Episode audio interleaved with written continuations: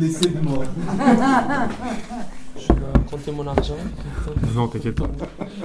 C'est bon, Euh, je dis ça que, euh, dans ma opinion, la, euh, la, la tactique de, de la gauche, c'est blesser de mort, mais ça sera pas tout pour trouver euh, des autres choses.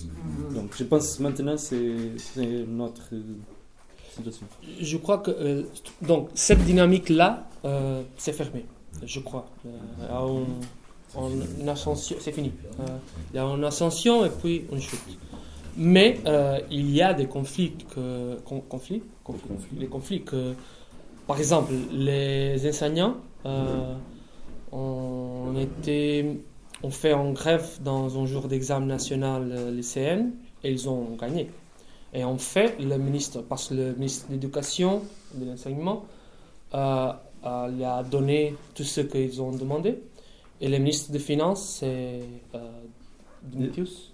Il a démissionné. Il a démissionné et ça, ça a mis en place une petite crise gouvernementale. Petit, bon, ça euh, a eu une crise gouvernementale. On a croyait vraiment que le gouvernement a été allé à, tom- tomber. Et tomber face à une grève, c'est toujours intéressant, même si on pense, raisonne que c'est pas le gouvernement du jour que décide et détermine toutes ces politiques, mais il y a un- je crois, un, un- un signal. Et aussi les Dockers, les Dockers ont vaincu jusqu'ici, euh, donc euh, on ne savait jamais, mais il semble que le process de privatisation, de, de flexibilisation euh, de le régime la- le- de travail dans les portes, euh, c'est, a été euh, total, A été vaincu. a été vaincu euh, par les Dockers. Donc il, il y a des, des, des- des moments où euh, le gouvernement a forcé et on croyait qu'il n'avait pas les conditions et la marche pour euh, euh, là, quoi? Se retirer. pour se ma- ma- Reculer. régulier. Mais, euh, donc, et la Troïka a venu à dire non, mais ça c'est très préoccupant parce que ça et ça. Parce qu'il était dans le programme de la Troïka la flexibilisation du port. Donc, il y a des, des contradictions et des résistances, bien sûr.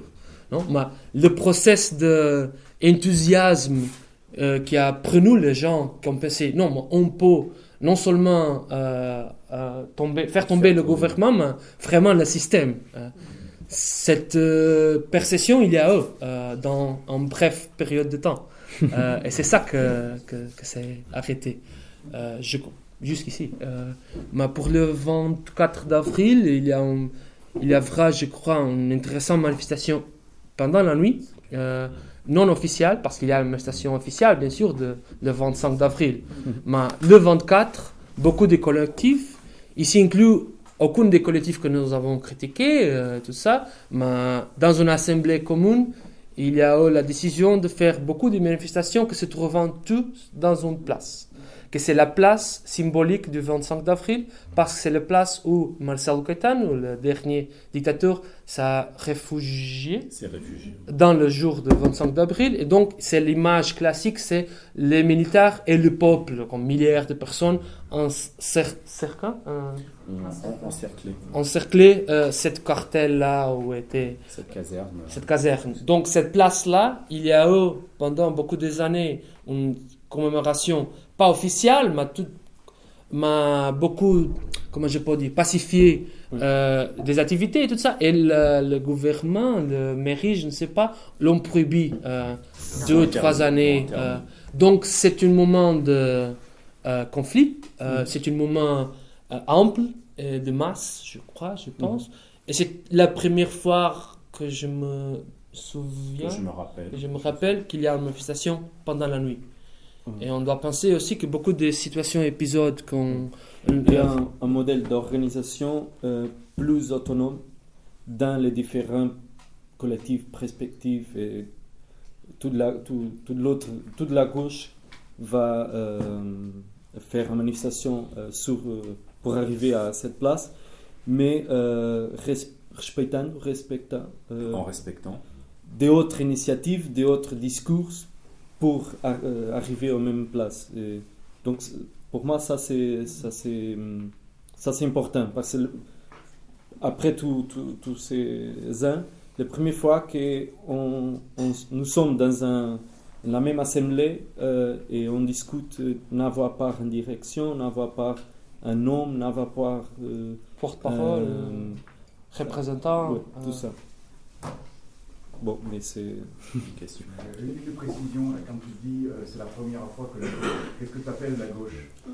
Est-ce que tu appelles la gauche aussi euh, les sociodémocrates euh, non, c'est jusqu'à quoi? Jusqu'à bloc de esquerda Pardon? et L'extrême gauche.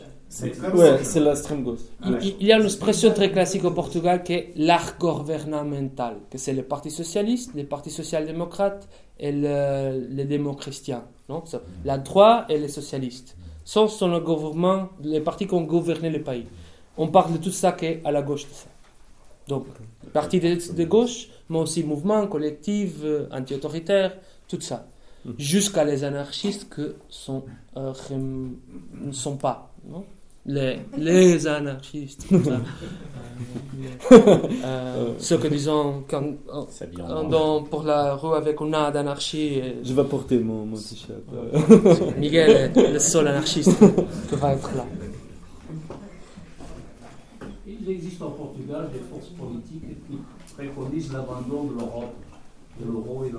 Qu'est-ce qu'ils ont comme idée pour l'après, l'après-abandon C'est C'est plutôt le Parti communiste qui... Oui, euh, bon. Le Parti communiste était toujours contre l'euro et l'Union européenne. Euh, et ma- pendant quelques années, euh, ils n'ont pas parlé de sortir de l'euro. Donc, jusqu'à le 2001-2002, ils étaient contre, mais après, ils, ils ont accepté la situation de fait. Et jusqu'à novembre-décembre, ils ne disaient pas on va sortir de, de l'euro. Donc c'est une, chose très récente. Euh, euh, il y a aussi une euh, fraction de le bloc de bloc de bloc de gauche, le nouvel parti anti- l'équivalent à Coalition. nouvel parti ca- anticapitaliste, je crois, et à Syriza. Il y a une fraction là et que tout, tout le monde a toujours dit que c'était la fraction de droite de, de le bloc de gauche, que défendent la sortie de, l'euro. Les projets sont très superficiels, je crois. euh, mais euh, l'argument décisif, c'est qu'avec une dévalorisation de la monnaie, avec une monnaie propre, on peut dévaloriser. Et donc, on peut renominer la dette portugaise euh, dans la nouvelle monnaie qui est dévalorisée. Donc, on, on, on, on peut renégocier la dette euh, publique internationale. On peut nationaliser les banques parce que les banques ont la plus grande part de la dette internationale portugaise. Euh, ce n'est pas l'État, ce sont les banques. Donc, on, on peut sortir de l'euro, renégocier la dette publique, nationaliser la banque, et là, on, on quitte une bonne part de la dette privée. Et euh, avec tout ça, on peut avoir plus d'investissements publics, bien sûr, et créer plus de places de travail, et donc l'économie va récupérer. Ça, c'est...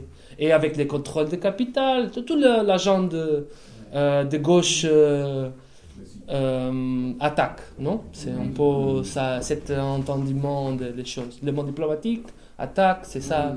Cette, euh, et puis le Parti communiste, que c'est toujours un, casse de surprise, on ne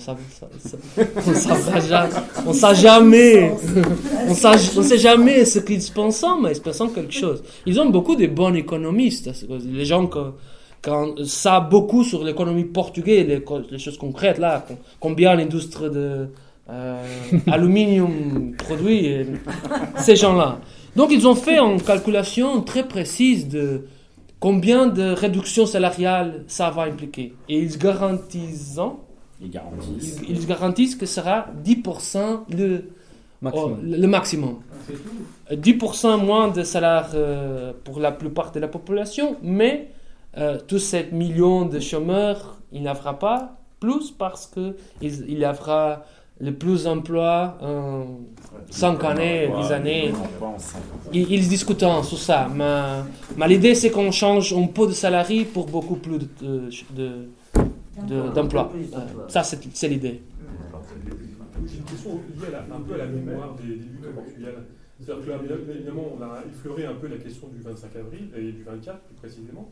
Et je voulais savoir qu'est-ce qui restait de, de toutes ces initiatives autonomes, de toutes ces initiatives, je dirais, en dehors des partis, de toutes ces initiatives euh, des commissions de Mouladoge, de, toutes ces- de tout ce qu'il y a, qui, qui n'est pas si loin que ça, parce que ça, ça fait à peu près 40 ans, donc, maintenant, cette année. Euh, Qu'est-ce qui reste de tout ça? Parce que euh, on a, on a, on- moi, je- j'essaie personnellement d'avoir des, des explications de qu'est-ce qui s'est passé pour que cette mémoire, ces traditions de lutte, ce- toutes ces interrogations euh, ne se posent plus, ne sont plus, soient plus d'actualité au Portugal. Est-ce que vous avez une explication sur le fait que soit, tout ça ne soit pas réactivé dans ces processus de, de crise, entre guillemets euh, voilà. Euh, J'ai une vision euh, très pessimiste. Je pense que c'est seulement des chansons qui, qui restent. Et une culture euh, ritualiste euh, sur cette mémoire, sur- avec le, trou- euh, à travers des, des chansons et d'autres d'autres moments, mais des mémoires propres que les, que les gens euh, transportent et que, que en, quelques moments c'est décisif parce qu'il y a cette mémoire. Je ne trouve pas. Euh, Je, je crois que tout ça, euh, dans cette mémoire que défie euh, l'orthodoxie euh, de gauche, et non spécialement le Parti communiste, a été euh, er- er- er- Effacé. effacé. Euh, euh, et même l'extrême gauche qui a porté une certaine mémoire du période révolutionnaire comme un moment de, des conflits sociaux radicaux et tout ça, a toujours euh, un cachot, A, a toujours emboîté, fait emboîter. emboîté cet moment-là dans la narrative du, vrai parti révolutionnaire. De- le plus conséquent, le plus, ce qui a toujours défendu le- le- la chose juste et, et tout ça. Donc, quand tu, quand tu regardes, il- y a le Parti communiste qui, obviously, non, non, la révolution d'avril, le 3 d'avril, on doit défendre la constitution d'avril. Défendre, c'est toujours défendre. Non? Donc, c'est une mémoire à défendre.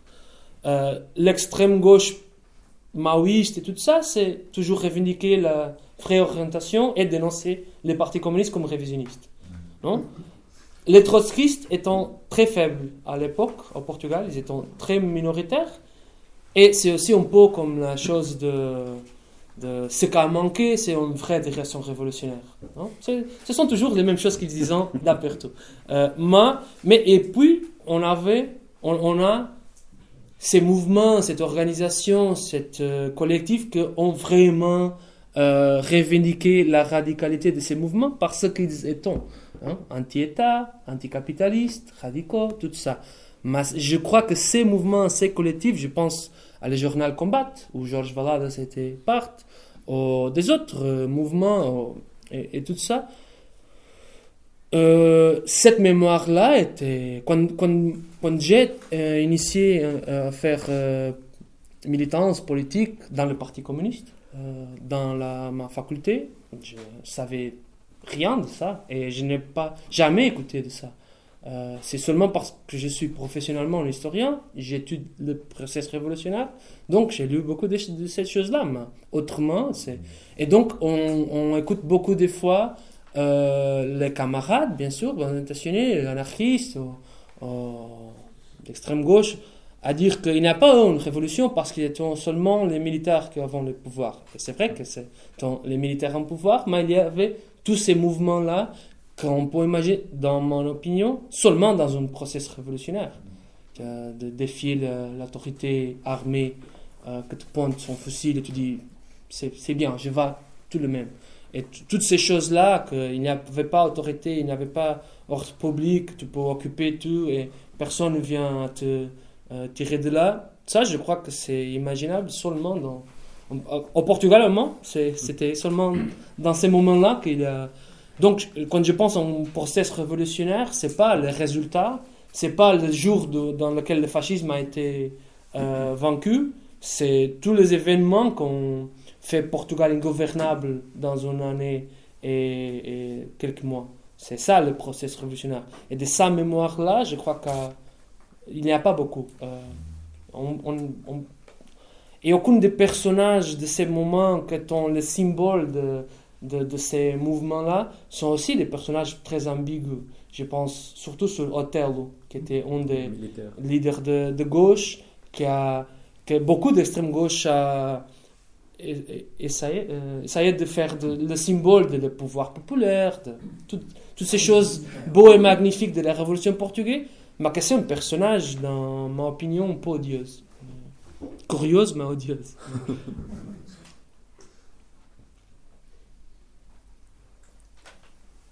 Il n'y a, personne d'autre avant.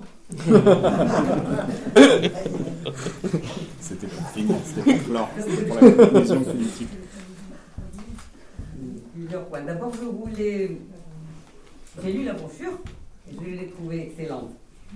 Je l'avais déjà vue, première version, que je ne l'avais pas terminée.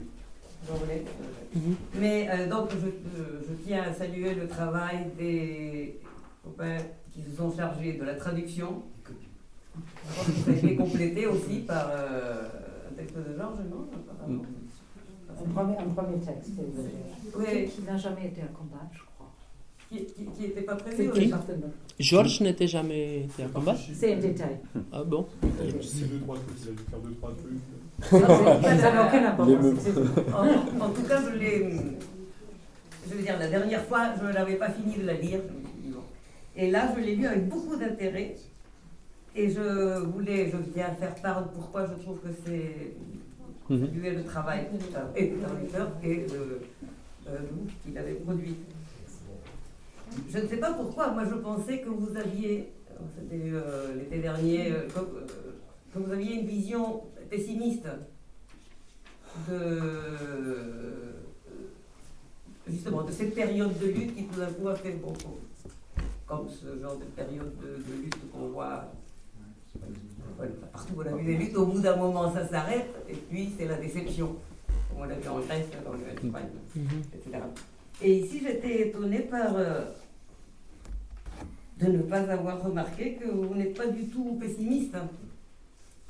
Et, que, et je trouve que vous exprimez très très bien quelque chose, une, une situation qui est universelle.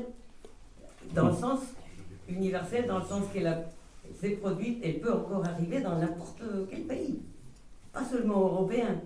Vous décrivez ce type de lutte euh, qui a commencé à fleurir, bon,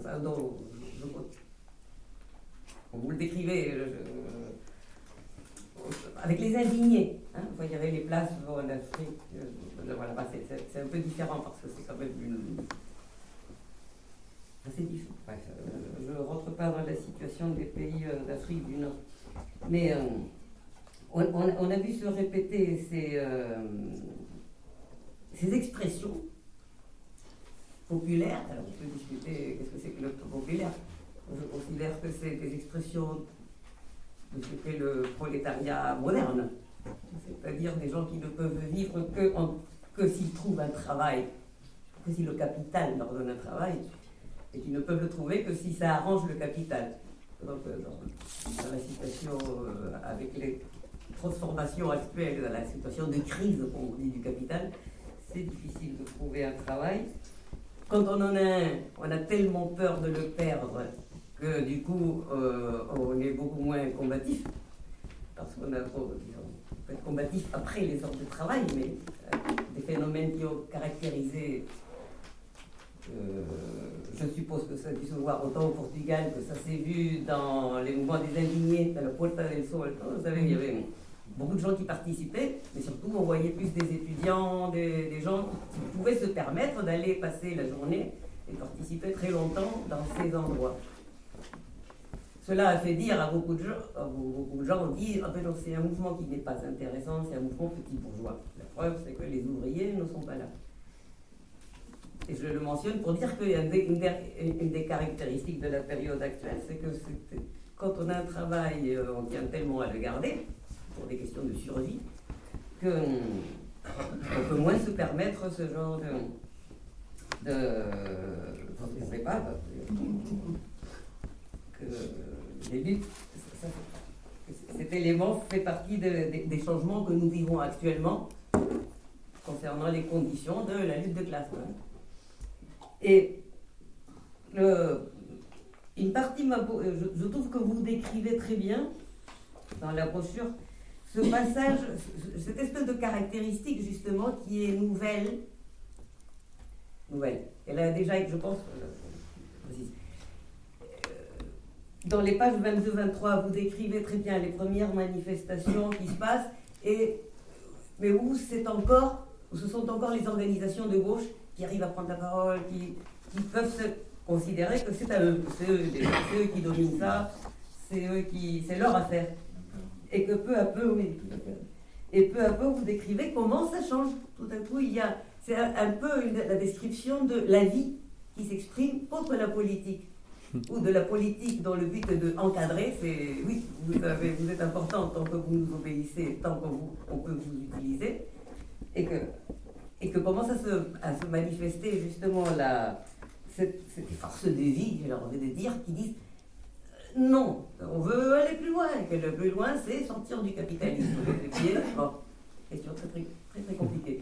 Mais en tout cas, dans, dans, ce, dans cette vision que nous partageons certainement tous ici, je suppose, qui est Oh, nous pourrons s'en sortir, il faut se débarrasser absolument du capitalisme si on veut que le. Pardon. Que, hein? La dernière phrase, j'ai pas compris. Euh, ouais, tu as dit tout le monde ici.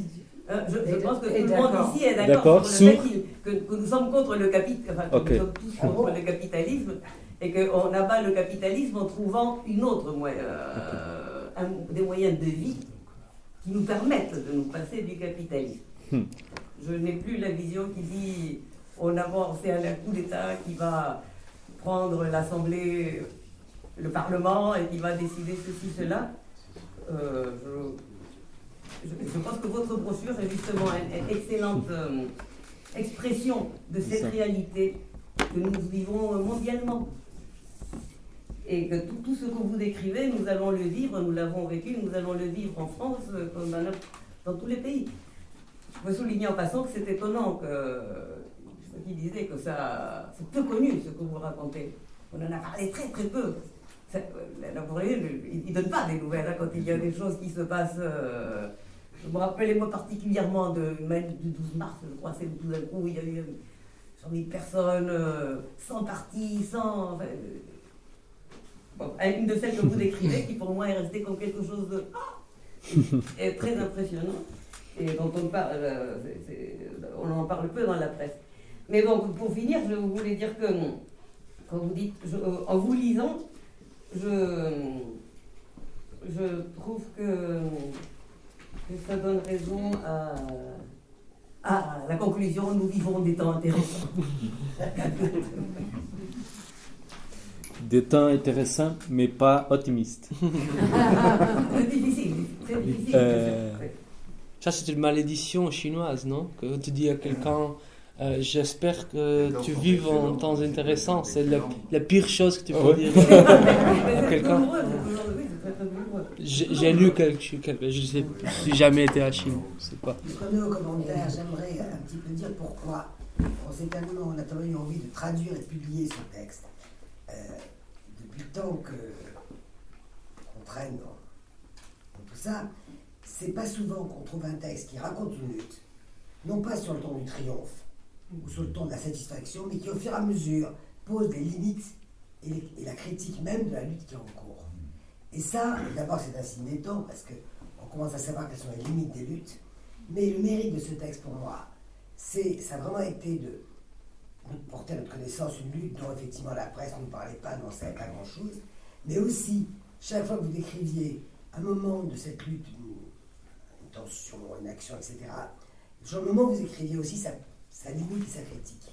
Et ça, c'est ce qui m'a vraiment accroché, moi, et donné envie de m'accrocher, parce que c'est vrai qu'il n'est pas très facile à traduire. je ne connais pas le portugais.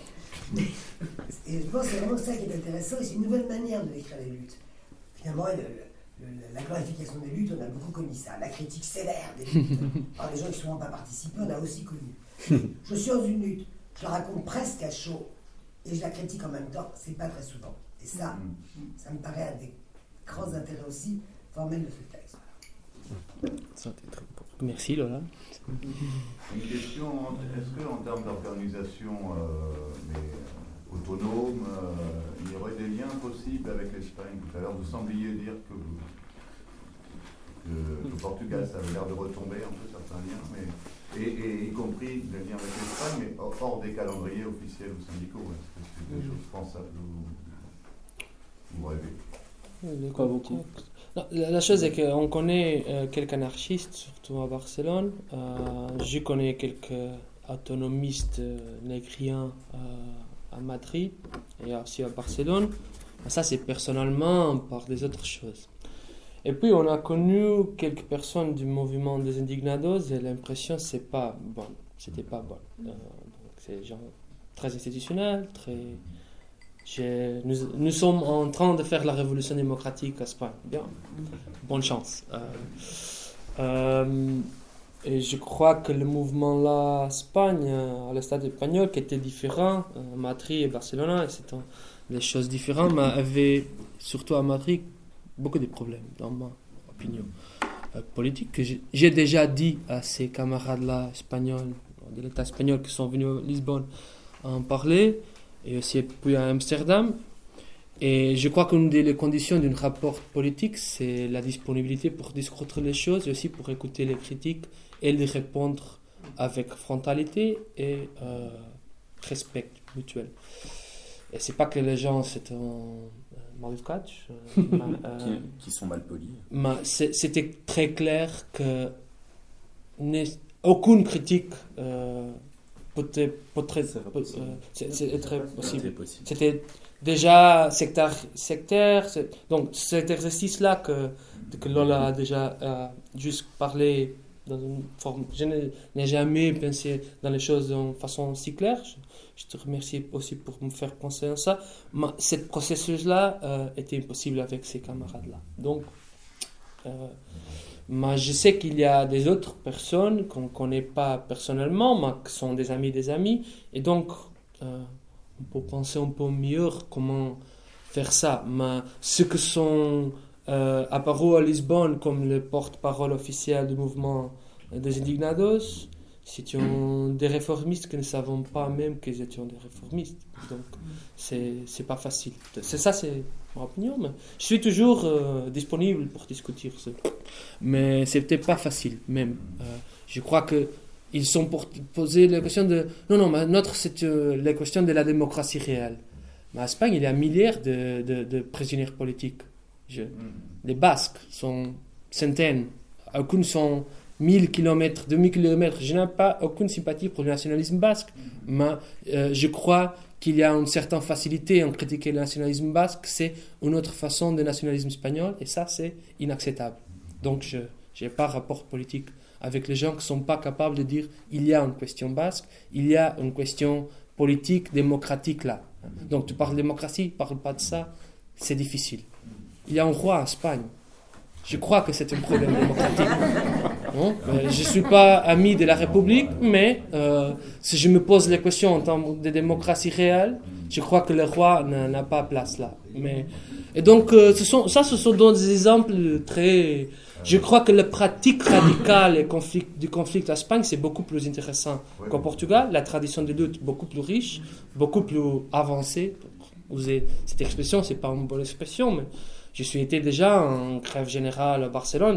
C'est beaucoup plus intéressant et impressionnant que quelque chose qu'on a jamais fait au Portugal. Mais du point de vue du discours politique, de la réflexion politique, euh, de, la perspective, de l'horizon, je crois qu'il y a précisément euh, les anarchistes très fermés dans son ghetto et très esthétiques. nous sommes les plus radicaux, nous sommes toujours... euh, on fait toujours les choses pour un public euh, anonyme qui va un jour sortir dans la rue et faire en finir avec l'état du capitalisme. Je crois, peut-être je suis injuste, mais c'est un peu ça. Euh, Et de l'autre côté, cette énorme galaxie movimentiste qui a cet euh, amour pour la démocratie que je ne comprends pas. Et je crois que c'est ça le problème. Eh bien, j'aimerais bien, obviously, de... On veut faire en finir avec Portugal. Donc, l'Espagne, c'est la chose plus prochaine. Euh, c'est c'est une, chose très obvieuse, non? C'est- Ils sont là, les, notre camarade, on va finir avec les frontières, donc c'est la première chose que tu trouves quand tu. Donc c'est très obvious. Je, je crois que ta question c'est c'est juste, mais jusqu'ici on n'a pas fait euh, des choses euh, comme on veut. Il y a trois personnes qui veulent en parler. Je ne sais pas l'ordre. J'ai un, un commentaire et une question en, rapport avec l'intervention de Mayela. Le commentaire, c'est sur ta présentation de la crise au début, tu l'as présenté comme un laboratoire du capital euh, et tu, tu- enfin, j'ai entendu que tu considérais que c'était entièrement instrumentalisé et, que tu enlevais, euh, que tu renonçais à l'idée que les capitalistes puissent ne pas contrôler tout. Alors, euh, je voulais juste faire ce commentaire que je pense que c'est évident que les capitalistes utilisent la crise pour faire avancer leurs intérêts, mais je pense aussi qu'ils ne contrôlent pas tout et qu'ils n'ont pas forcément souhaité euh, introduire une crise majeure au Portugal pour faire comprendre aux ouvriers français ou allemands qu'il fallait qu'ils baissent leur salaire. Je ne pense pas que ça marche comme ça. Mais ça, c'est bon, c'est une discussion un peu théorique. L'autre question que je, voulais poser concerne, euh, rapport à la Puerta del Sol, la question des classes moyennes. Est-ce que euh, dans, dans le mouvement portugais, tu, vous n'avez pas mentionné la question, et c'est évident que dans les crises qui sont en ce moment euh, à l'œuvre dans tous les pays, dans tous les pays occidentaux et autres, l'écrasement des classes moyennes est un des buts, est une des, une- enfin un. Si on instrumentalise la crise, c'est une des fonctions. Une des fonctions de la crise, c'est de laminer les classes moyennes encore un peu plus que d'habitude. Et, et je voulais savoir comment ça se passait, si vous étiez sensible à cette question-là euh, au Portugal. Par exemple, tu as parlé d'une grève d'enseignants.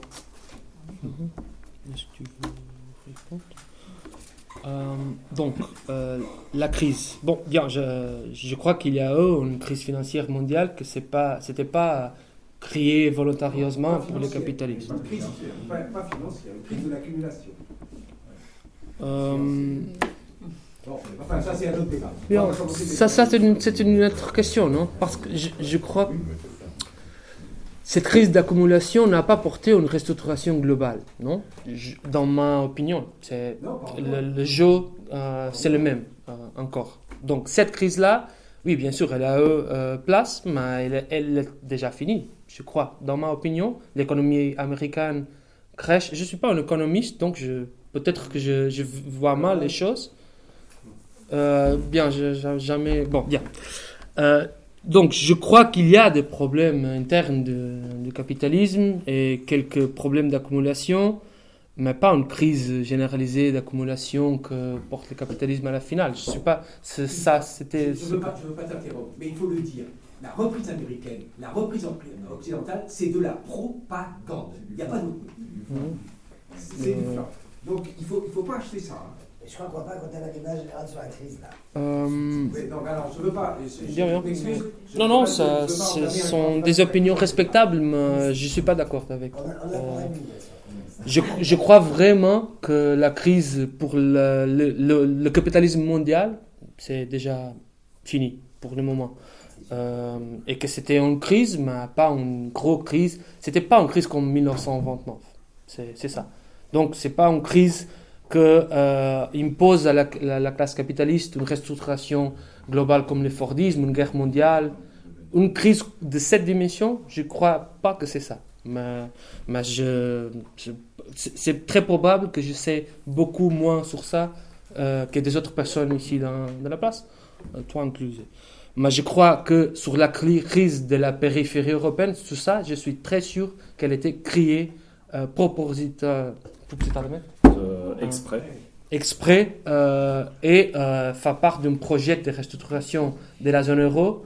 Euh, Obviously, à ces accidents et ces, choses qui ne sont pas programmées, mais dans ces gros aspects, elle a été créée. Et je peux dire pourquoi. Parce que le, niveau de la dette publique et de la dette euh, euh, international portugais était très contrôlable, était très euh, similaire à des autres pays qui avaient euh, les mêmes problèmes et quand tout, euh, quand même, euh, quand tout, Et ma- malgré ça, et ma- malgré ça, euh, elles, euh, les agences de notation ont euh, fait Baisser. baisser, tomber euh, le niveau. Et le Banque Centrale Européenne, à l'époque, pouvait, avait, euh, avait fait euh, toutes les choses qu'a fait après. Euh, donc, cette crise-là, euh, il avait, c'était très facile de prévenir si la, crise euh, de la dette publique grecque, si la crise de la dette souveraine portugaise. C'était très facile. C'était peanuts. hein. C'était pas beaucoup d'argent qu'il avait pas besoin. L'inflation serait pas si grave comme l'hystérie de la Banque Centrale Européenne l'a fait créer. Donc, je crois bien que c'était un problème Javio, un projet de Javio de restructuration de la périphérie qui euh, viendrait déjà de l'in- l'inice, du début, du début du le, le siècle et que a trouvé quelques obstacles et donc ça a été l'opportunité euh, favorable pour porter avant ce projet. Euh, donc sur les crises de la dette sou- souveraine dans la périphérie, dans ma opinion, c'était très clairement euh, fait euh, méthodiquement, volontarieusement et comme un objectif, un but stratégique euh, arrière. Sur la classe moyenne, je, crois que pour la plupart, cet écrasement-là, c'est en vrai euh, l'accélération du processus de prolétarisation de la classe moyenne. Donc les, enseignants au Portugal, peut-être c'est plus vieux, qui sont au bout de, de se retirer euh, de pensions, qui sont d'une génération qui avait des salaires euh, qu'il a gagné euh, cette victoire euh, après le 25 avril, parce que les enseignants n'avaient pas un, un syndicat avant le 25 avril. C'était prohibé, tout ça. C'est vrai que les autres catégories aussi n'avaient pas liberté syndicale, mais le, le cas des enseignants était un peu plus, plus sérieux. Et, et je crois que sentir cette petite couche, couche comment petite couche, petite couche euh, de la finale de la carrière que gagnent un peu plus, les enseignants que euh, initiant son carrière, que- carrière, sa carrière. sa carrière maintenant sont déjà obviously prolétaires, précaires, que travaillant dans une école différente tous les années, euh, qui ont, que tout- le monde parle de, le- combien de relateurs euh, euh, bureaucratie, pourquoi de Oui, faire en fait, une partie d'administration. Et et donc, de l'école. et, et quand mes amis qui sont enseignants me parlent de ça, je me souviens, euh, je me recorde, je me, Je me souviens. je me souviens de quand j'ai travaillé dans un call center qui était précisément ça, de ton euh, euh, Ton engagement. ton- engagement performance était toujours mesuré, avalié et tout ça. Et donc les enseignants maintenant, surtout les plus jeunes, ont tous ces process-là euh, typiques de le prolétariat moderne, je crois. Euh, des services, bien sûr, ils ne sont pas dans une usine, mais, mais je crois qu'il y a un devenir ouvrière de la plupart des professions qu'on dit libéraux, euh, de classe moyenne, de le secteur tertiaire. Je crois que le régime d'organisation du travail, c'est plus et plus industriel, massifié, déclassé et tout ça. Donc, pour la plupart, ce qu'on parle de l'écrasement de la classe moyenne, c'est ces processus-là. Mais avec la crise, ça a été ac- accéléré et quelques couches, couches, couches, couches, couches, couches de la classe moyenne, euh, c'est vrai que qu'on n'a pas subi ce processus-là euh, et que maintenant, on, que sont été écrasés. Donc, mais ça, c'est une très euh, petite minorité. Donc, les personnes qui travaillent, qui ont des propriétés immobilières et que vendant, achetant, vendant, obviously, ce- ça, ce sont, sont les personnes qui perdent, les petits actionnistes, toute cette, euh, la petite bourgeoisie même. Ça, pour moi, ça, c'est la petite bourgeoisie. non Quelqu'un qui est entre la bourgeoisie et les travailleurs salariés. Les autres sont des travailleurs salariés que, euh, il y a 50 ans, gagnant beaucoup mieux, travaillant dans un travail beaucoup plus attractif, et que maintenant euh, sont soumis à les mêmes conditions. Donc, ta- si j'ai bien compris, ta thèse, c'est que pour l'essentiel des classes moyennes, moi, classe moyenne, je mets ça à des gens qui ont des salaires qui est, qui est au-dessus de la valeur objective de leur force de travail, disons. Euh, mais euh, toi, tu dis que l'élimination des classes moyennes au était déjà faite Euh, avant la crise financière. Moi, je crois que la catégorie classe moyenne, c'est plutôt symbolique et d'imaginaire que matériel. Donc, euh, Ah bon? Euh, donc euh, l'imaginaire de la classe moyenne survit encore. Donc, euh, il y a la classe moyenne. Il y a des personnes que, pensant, à soi-même comme classe moyenne, que mettons en place tous les dispositifs, la narrative et l'imaginaire de la classe moyenne. Et ça existe encore. Mais comme, comme un élément matériel, comme une classe même, non? Avec des intérêts propres, une façon de faire la politique, non? Une façon d'adresser les grandes questions de notre temps. Je crois qu'il n'y a pas plus le- la classe moyenne.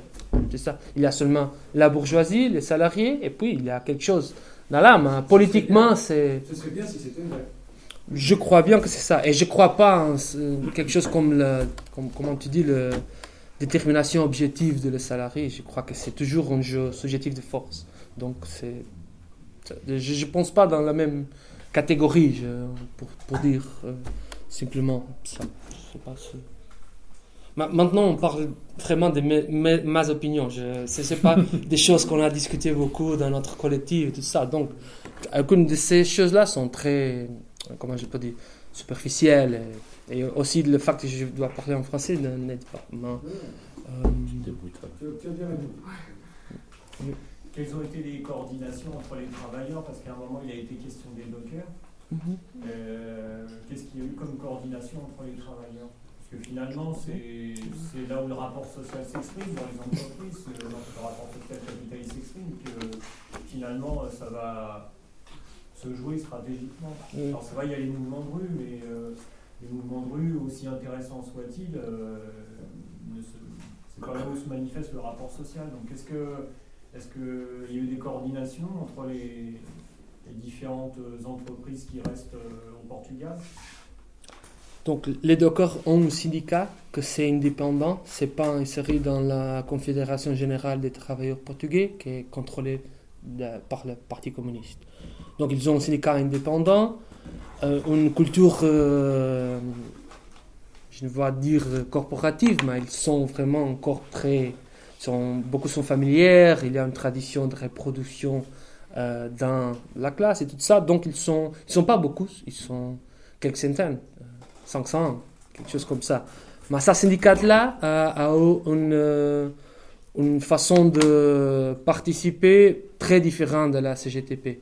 Donc la CGTP, dans les dernières années, a, un- comme ça, un- Ouais, commencer. a commencé à venir sur la rue, même dans les manifestations qu'ils ne contrôlent pas.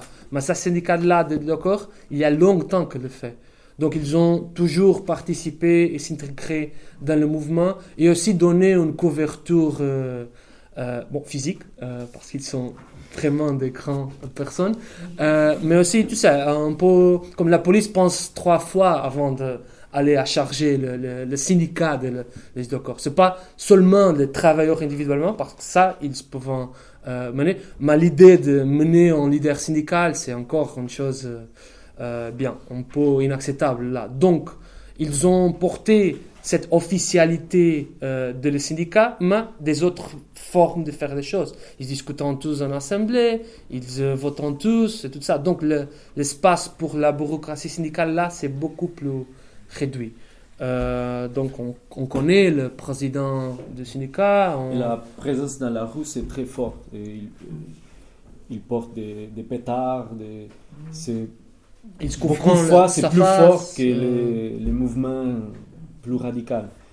Et c'est c'est dans la rue que, euh, en quelques moments, on, on était des, un peu de communication et on essayait de, de faire des choses euh, ensemble parce que je pense qu'en en quelques moments, lui euh, essayait de d'être la, la front euh, ligne du, du mouvement social. Euh, Mm. des- La ligne de front. de ligne de front, des, pas, pas seulement les, des, des mouvements des, des syndicats, mais tout. Euh, mais ça, c'est c'est dans ces, ces ans-là. Et après, euh, je pense qu'arrêté beaucoup. Euh, Aussi parce qu'ils ils ont été très criminalisés et dans un certain moment, ils ont passé bien. Peut-être on, on, est- on a euh, trop de visibilité et ça, ça ne nous intéresse pas comme classe. Euh, mais donc, par, par exemple, il y a eu le projet d'occuper le, le porte. Il va dire le porte et l'occuper pendant une grève.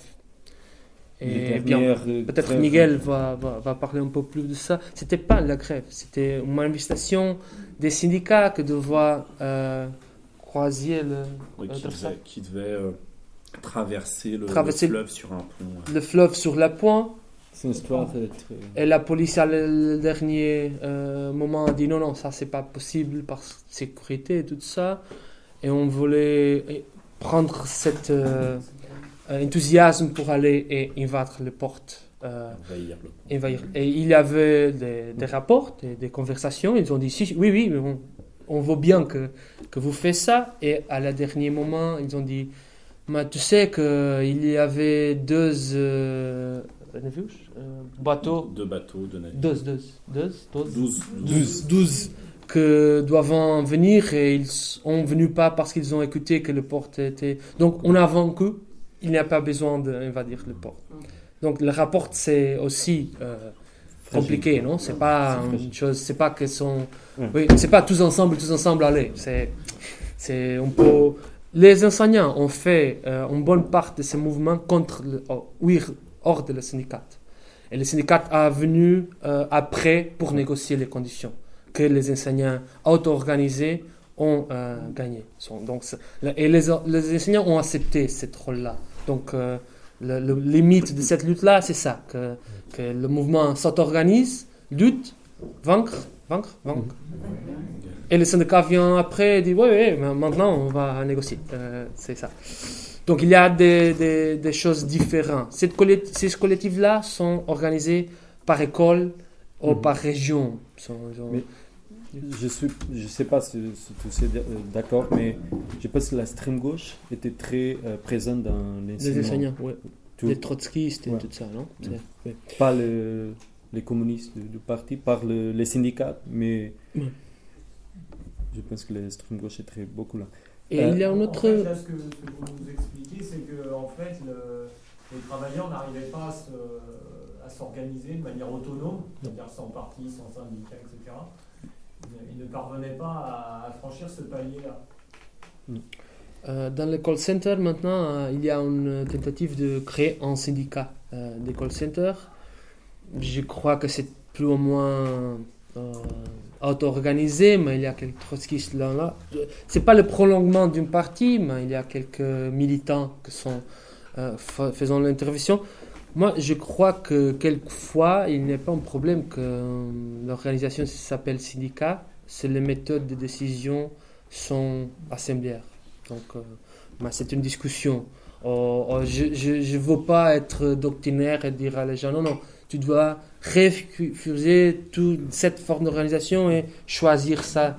Je crois qu'il y a un apprentissage et tout ça, et les limites de chaque forme, mais que dans ce mouvement-là, la création d'un syndicat avec des autres euh, méthodes de décision que non ce que vertical, la direction prend la décision et le- les, autres euh, les travailleurs vont euh, en, arrière, ça peut déjà être quelque chose de très intéressant. Mais, non, c'est vrai que, comme tu as dit, les formes proprement autonomes, comme le comité d'usine, toutes ces formes-là que l'autonomie offrait, et, et ici en France aussi, après le mai 68, ou même pendant la Révolution portugaise, on n'a pas ça. Par exemple, la télévision publique a une commission de travailleurs, qui est une forme qui a venu après la révolution, pendant la Révolution portugaise, et que le Parti communiste a combattu pendant beaucoup de temps, et puis l'a en prenant comme le contrôler, précisément. Mais cette commission-là, c'est fort hors de, de, tout ça. Ça a été élu par les travailleurs, fait des assemblées. euh, souvent, mais ils sont très, très, très euh, pessimistes, beaucoup plus que nous. Euh, donc, euh, je crois que qu'il y a beaucoup de limites et que le mouvement syndicaux et de travailleurs là est beaucoup plus en la défensive que que c'est- est beaucoup dans la dans une situation défensive Donc je crois que cette forme d'organisation plus radicale vient quand le mouvement passe à l'offensive.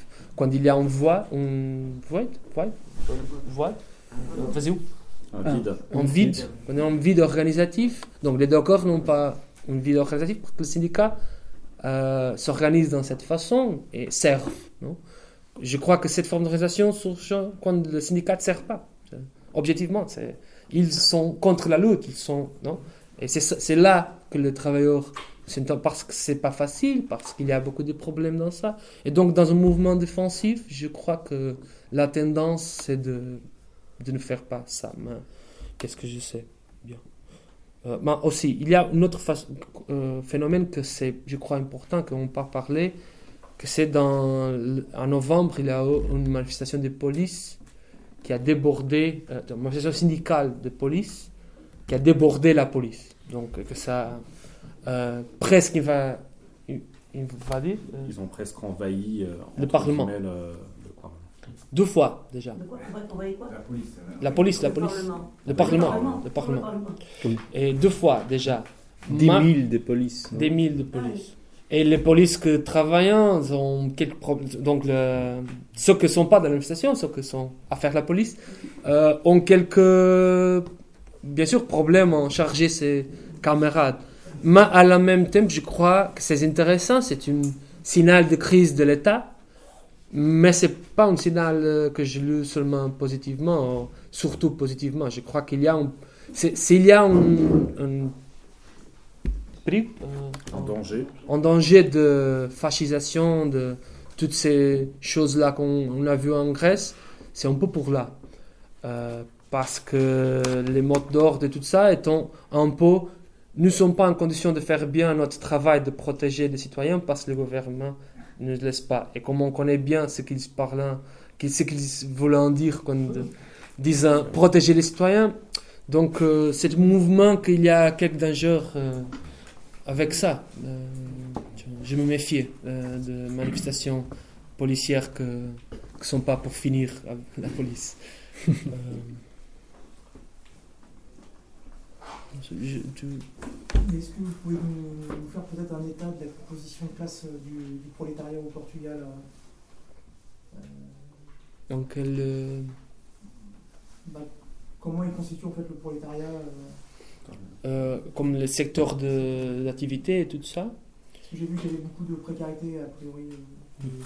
Bon, le- tout le monde qui est entré dans le marché du travail dans les derniers 10 ans, 15 ans, la, la, le gros part, comme 90% sont précaires. C'est très rare qu'une entreprise euh, te contrate comme un précaire et après quelqu'un te fait un contrat euh, normal. non Il y a, mais c'est c'est pas normal, c'est pas- c'est très minoritaire. Et, et à cause du changement de la loi laborale, la, la- la loi du travail, euh, même ces contrats-là normaux sont beaucoup plus pré- précaires maintenant parce que euh, tu dois, euh, le patron ne doit pas payer euh, tant, Il ne doit pas autant payer. autant payer comme avant et comme il doit payer à les travailleurs plus, plus vieux, plus antiques. Donc maintenant, tu peux dire, On, peut virer. on, un patron peut virer avec beaucoup de facilité, beaucoup plus de facilité. Même les gens qui ont un contrat normal. Euh, mais il y a un, secteur très fort de la construction civile où le chômage s'est concentré beaucoup, mais beaucoup d'eux sont aussi allés à l'Angola, au Brésil, à ces pays de langue portugaise qui ont besoin de travailleurs de la construction civile, des ingénieurs et tout ça.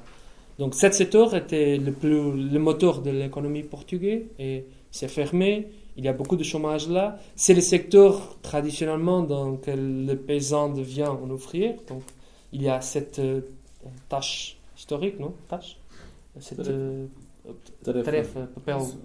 tâche. Cette tâche historique. Donc, le, le ferment de cette, euh, cette secteur, l'immigration, c'est un peu une réponse à ça, à ça. La nouvelle immigration portugaise en Angleterre, euh, surtout, mais aussi ici en France, en Suisse, et moins au Brésil et Angola, qui sont beaucoup plus les entreprises que gagnant les contrats et que pourtant ces travailleurs-là, et ces cadres et tout ça.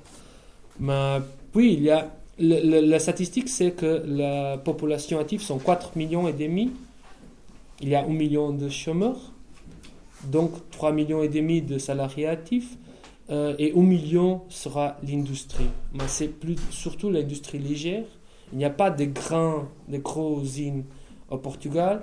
Il y a seulement 3 ou 4 comme l'Auto Europa, que c'est une euh, usine de la BMW Ford, euh, qui a 4000, 5000 travailleurs, et qui ont les contrats, le, le meilleur euh, salaire. C'est- La paix sociale a été achetée là.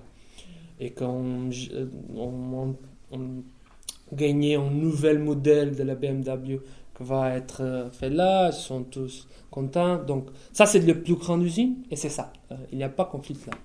Euh, ils ont essayé un nouvel syndicalisme là, que les patrons sont très contents, très... et ils disent même c'est le, syndicalisme de le Parti communiste était comme ça, on avait beaucoup plus crassement économique et moins chômeurs et tout ça, moins chômage et tout ça. Mais après, à le nord, tu as une grosse industrie comme le, de- des usines beaucoup plus petites comme le, Le- Les chaussures, tout les chaussures, le textile, le plastique, le chimique, tout ça, mais sur- surtout les chaussures et le, le textile. euh, là, le chômage a cr- croissé beaucoup, et les usines sont fermées, ont beaucoup de, de, de cas avec les salariés en, en retard, que les travailleurs puis vont là et doivent cerquer le, non, fermer l'usine et rester là pour que la machinerie ne va pas être euh, tirée. Toute cette case, c'est classique au Portugal de, de les années les années 80, 1980. Et, et puis, il y a un gros secteur euh, public, non sont comme 800 000, euh, quoi, 800 000, euh, 800 000. 800 000 travailleurs qui sont tous, non L'hôpital, le- l'école, l'administration publique même, la police, les pompiers, tout ça. Donc, et, c'est là que les syndicats sont encore forts, dans le secteur public, dans les transports. euh, et, bien, mais je ne sais pas si ça a répondu à ton question. Et puis, il y a le tourisme, surtout dans le sud, à la gare, qui crée beaucoup de travail saisonnal, un peu comme Espagne. non un peu moins euh, qu'Espagne. Espagne, c'est une grosse industrie pro, gros, plus gros. Maintenant, l'agriculture semble que ça est en croissement, un peu plus. Non un.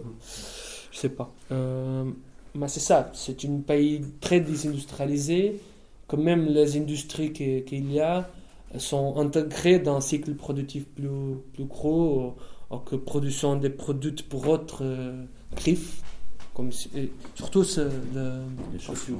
Chez Sauce, il y a beaucoup de marques, Il y a plein de Ah, marques. Il y a beaucoup de marques internationales qui font la production là, mais que, puis personne ne sait que, que produit là. Donc la plupart de la valeur, non, c'est approprié ailleurs, non, pas là. Euh, la bourgeoisie portugaise a une tradition rentiste très forte.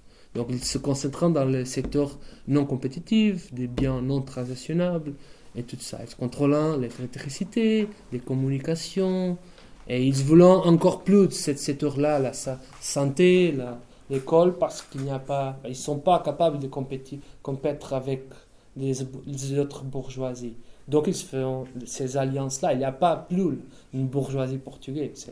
Il y a, c'est, intégré dans la bourgeoisie européenne, il n'y a pas plus. Je crois, c'est un peu comme ça. Il y a aussi des investissements angolais maintenant.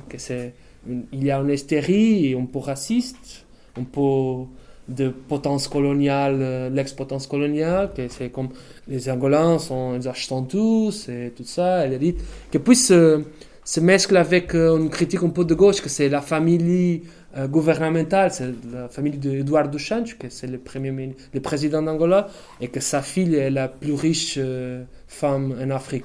C'est une grande, grande, c'est une millionnaire. Toute sa famille, les, les généraux de leur régime ont beaucoup d'argent que ils, limpam, euh, Qu'il euh, qu'il nettoie, qu'il. euh, de bien l'argent un peu de videuse aussi de le pétrole et des diamants et tout ça et ils achètent au Portugal et il y a aussi une critique de gauche de ça il y a un, un livre écrit par des dirigeants de bloc de gauche que c'est les donos C'est les maîtres. Les maîtres angolais du Portugal. Parce qu'ils avaient écrit avant les maîtres du Portugal, que c'est un siècle d'accumulation capitaliste. Un très bon livre, très intéressant, une histoire très bien faite de comment la bourgeoisie portugaise s'est créer, consolider et transformer ça qui existe maintenant. C'était un effort euh, vraiment intéressant. Et maintenant, ils ont écrit ce livre-là que j'ai pas lu, mais le titre, c'est, c'est, dommage, non? Les maîtres angolais du Portugal. Bien, bien. Euh, je sais pas, mais. D'accord, mais enfin, si on, on écoute le portrait que vous dressez du Portugal, enfin, c'est un espèce d'immense cimetière. Alors, il- Pardon, j'écoute-. Une espèce de. de cimetière. Ah, d'accord. un immense cimetière. Aussi peu nombreuse que soit la population active, euh, elle, va être- elle est touchée de toute façon par les restrictions et puis par les baisses de salaire euh, de toute façon. Donc euh, elle va bien devoir s'organiser, quel que soit le blabla des syndicats et puis euh, des partis politiques qui sont les représentants du capital en définitive. Donc de, toute façon, elle va bien devoir s'organiser. C'est ça, je pense, qui, est le plus important parce que en définitive, euh, euh, derrière tout ça, euh, derrière, cette, euh, derrière tout ça, c'est ça, c'est l'organisation de manière autonome en fait des, des travailleurs, parce que en fait, euh, évidemment, les syndicats sont là pour finir d'étouffer euh, ce qui reste en attendant une ultime immigration. Mais enfin, en réalité, c'est bien l'autonomie des travailleurs et leur, leur façon d'appréhender et de- d'établir des perspectives qui va, qui va leur permettre de, de- de s'unir, je pense, parce que là, sinon, c'est c'est un peu bizarroïde. Je crois que tu as raison. Euh, Moi Non, aussi. c'est pas ça, c'est ce que je veux dire, parce euh, que là, les- en 2008, les 5 milliards de dollars qui ont été euh, balancés euh, par la bourgeoisie, qui ont été grillés, elle doit les récupérer. Donc pour les récupérer, elle doit nous faire travailler gratuitement, grosso modo. hein. C'est la, la force de travail productive vivante qui crée la valeur, principalement. Hein. Donc elle va- on va devoir les récupérer. Donc euh, ces gens-là, avec le- les- vont baisser, leur dégradation de leur, euh, leurs conditions de vie, leur déclassement pour certains, puis parler des, des, des instituteurs, des professeurs, des enseignants. Mhm. Euh, la menace de déclassement euh, doit faire en sorte de pouvoir finalement créer des conditions de- de- d'autonomie et de lutte. Donc c'est plutôt vers ça qu'il faut tendre, sinon effectivement après on tombe dans les discours pas étonnants du tout d'ailleurs de l'extrême gauche qui sont des discours nationalistes puisqu'elle est plus capable évidemment, elle a fini son rôle Mhm. historique. euh, considère- Je crois que tu as toutes les raisons. Euh, et je crois que c'est aussi un problème euh, de notre milieu. euh, c'est qu'on n'a pas euh, fait les efforts, je crois ça individuellement. Une autre fois, c'est c'est pas une chose que nous- on a d'écoute- d'écouter euh, si profondément comme on doit. Mais, mais je crois vraiment qu'il nous manque une réflexion un peu plus euh, profonde sur la question de la classe et des travailleurs et les, les, les impasses, euh, les, Les im- impasses. les impasses de, de cette process-là. Je crois qu'il y a beaucoup de peur euh, dans les lieux de travail. En 2002, j'ai- il y a une grève générale. J'ai travaillé dans le call center de la Fujitsu, qui fait le service d'informatique pour une entreprise anglaise. Et nous, nous étions 500. Et j'étais, le, le seul personne à faire le, le grève. J'étais euh, comme le, patron de l'entreprise, le euh, CEO m'a appelé à son office. Mais je vois que tu es la seule personne qui a fait euh, bien. Euh, c'est c'est difficile. Non Et il y avait beaucoup de. Mon collègue, on dit, on dit que alleront à faire la. euh, il dit, on faisait- Qui- Qu'ils feront la grève. qu'ils feront la grève et que c'est bien, c'est juste, parce que c'est un scandale. Et à la fin, on ne l'a pas fait. Je crois qu'on doit réfléchir un peu plus sur ce moment-là, où les gens disant oui, oui, mais ça, cette situation, c'est insupportable, c'est inacceptable. Et pourquoi il n'y a pas une traduction de ces sentiments dans une pratique? Je crois qu'il y a beaucoup de raisons, pas un, deux, trois, beaucoup, mais qu'à la fin, c'est possible et nécessaire de penser concrètement quels sont les plus importants et comment euh, le, faire invertir, euh, je ne sais pas. Mais jusqu'ici, tous les gens que je connais sont isolés dans son lieu de travail. Toutes les personnes plus radicales, plus combatives, euh, toutes les personnes que pouvons euh, comme euh, personnifier cette force non, concrète d'écrire quelque chose et de faire passer dans ses euh, collègues et tout ça. Et on doit faire quelque chose, on doit faire un meeting pour euh, penser qu'on on va faire. Toutes ces personnes-là sont c'est ma sensation, sont trois- très isolés dans son Bah, euh, lieu de travail. qui permet à l'intérieur de chaque entreprise de connaître la composition de classe de, de cette entreprise, de connaître, Bien, bien essayer sûr. de chercher à connaître quels sont les amis, quels sont les ennemis, que, que pensent les uns, que pensent les autres, quels sont leurs intérêts, etc. Donc ça permet de, de trouver à l'intérieur de l'entreprise et du rapport social des contradictions et de, les lever en, en partie. Je suis d'accord avec quelques camarades de, de, euh, préparant une enquête, euh, une enquête euh, ouvrière. Maintenant, je suis pas, je sais pas profondément comment ça. Mhm. Ils parlent de ça comme un effort, effort- effort, Mhm. euh, bien, bien fait et qu'ils sont, ils croyant que c'est, ça peut faire euh, la Comme différence. un, comme un vie de communication, euh, la première vie de communication dans un, un milieu euh, que c'est trop euh, distance, distant de, du travail, de, de, du espace, de, du travail de, des transports, tout ça, c'est, il est en distance grande. Et c'est, c'est, c'est enquête, c'est, pour moi, c'est le premier, euh, premier effort pour euh, trouver quelques, quelques chemins. Euh, Donc oui, on est en train de, on, est dans, on pense euh, dans cette direction euh, que tu as dit, mais c'est pas facile. C'est, on, on arrivera. Euh, il y a quelques... Oui, euh, juste pour signaler une chose, c'est-à-dire la question qui est posée là, elle, est posée- elle nous est posée à tous. Mhm. C'est-à-dire, je crois qu'on est dans une situation aujourd'hui où euh, on doit euh, réfléchir euh, à, cette nouvelle situation que nous avons sous les yeux, ne plus répéter euh, euh, les leçons qu'on avait antérieures. Je crois que la situation est véritablement nouvelle aujourd'hui. et C'est vrai qu'une réflexion sur qu'est-ce que c'est que la classe ouvrière, comment, comment, la- comment elle réagit face à la situation. Et effectivement, ça pose la question qu'a posée le camarade, c'est-à-dire la crise.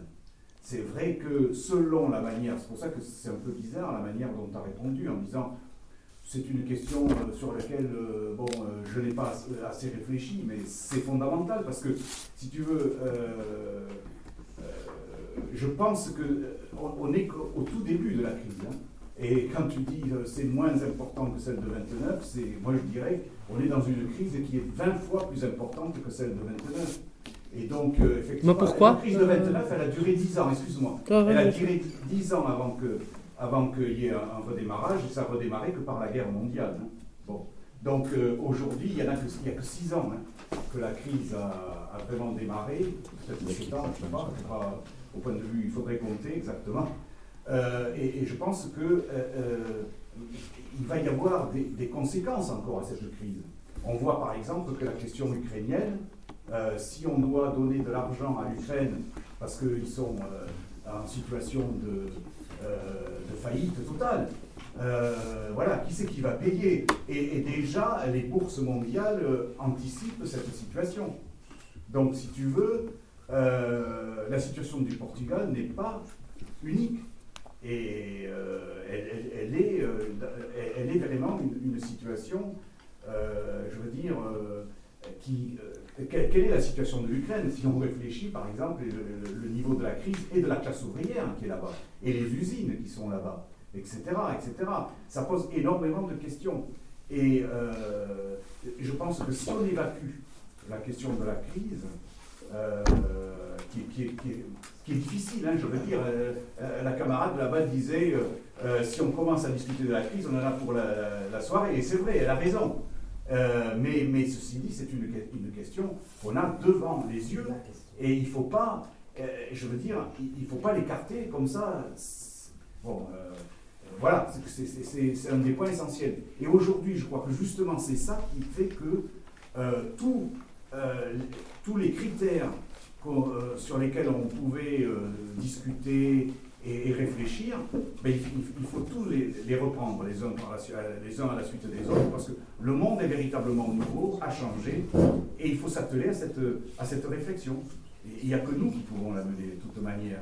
Et donc c'est dans la discussion, euh, dans la confrontation des idées, euh, et, aider la classe ouvrière à aller dans tout ce qui va vers l'autonomie de la classe ouvrière, la prise en main de la lutte par elle, par les, ça, va dans la bonne direction. Mais c'est tout ce qu'on peut dire aujourd'hui. Il faut réfléchir plus loin. Euh, bien, je, je voulais pas, t'interrompre, pardon, hein, mais, je, crois vraiment que je comprends pas comment on peut dire que la crise c'est 20 fois plus grave. Parce qu'en en 1929, la seconde économie mondiale, qui était l'Allemagne, a crôlé. Euh, et après quelques années, vous avez le réarmement allemand et puis la guerre. Je vois pas rien comme ça en place. Rien. Euh, toutes les choses, obviously, la situation est grave.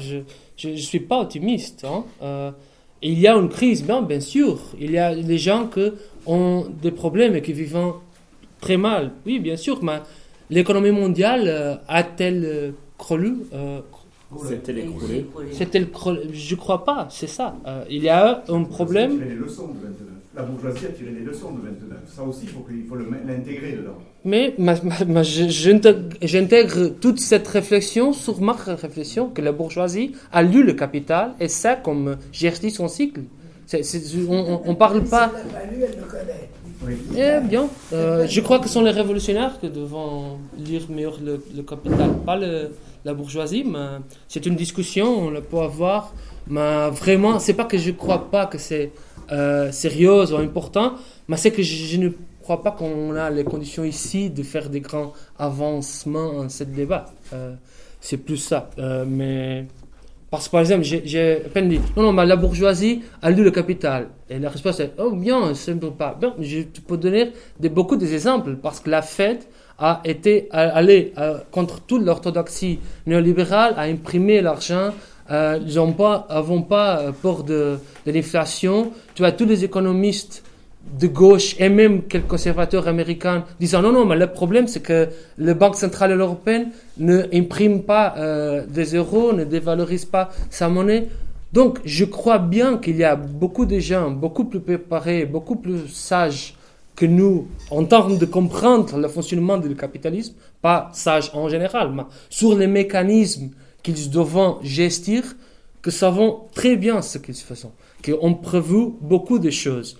Et donc, il, y a des tendances de crise, il y a des tendances, toutes les tendances naturelles, pas naturelles, toutes les tendances que Marx a euh, vues de le capitalisme. Ils les connaissent tous et utilisant toutes les formes de contre-tendances. De... Obviously, il y a une limite pour tout ça, bien sûr. Je ne crois pas que cette limite a été ach... euh, atteinte. atteinte en 2014. C'est ça. Ah oui, bien. Mais, mais donc, on, on, doit discuter, bien sûr, on doit faire peut-être au Portugal une, euh, une, session de débat et vous, euh, les camarades qui ont discuté beaucoup plus que nous toutes ces questions seront bienvenus, bien sûr, à venir et, et, et, on parlera. Mais maintenant, ici et tout ça, toutes les, les choses que semblant, semblant, qui semblent qui semblent obvious pour vous, pour moi, ce ne sont pas. J'ai je, beaucoup de doutes. Doutes? Doute Doute Doute Doute. C'est le français. J'ai une question en fait. Ah, bien sûr. le...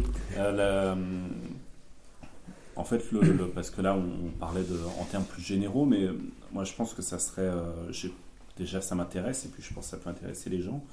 Savoir comment, euh, comment à la fois vous, euh, dans les collectifs auxquels vous appartenez, euh, les lieux que vous tenez, vous avez parlé tout à l'heure du RDA, Mhm. Par exemple, comment ça fonctionne et euh, par euh, extrapolation, euh, comment notamment, je, mets des, guillemets, mais comment les, mouvements précaires, de précaires, parce que c'était quand même le, un des, une des thématiques qui portait par exemple la, manifestation du 12 mars qui a rassemblé énormément de monde, comment ils sont organisés, quels sont les, écueils, qu'est-ce qui a fonctionné, qu'est-ce qui n'a pas fonctionné, quel est le, point de vue des syndicats, des, partis, etc. Parce que c'est pas forcément pareil en France et je pense que ça peut être euh, intéressant pour la discussion. Entendez euh, RDA euh, fonctionne de, manière très, très simple. C'est une assemblée horizontale et qui veut intégrer toutes les décisions, toutes les situations euh,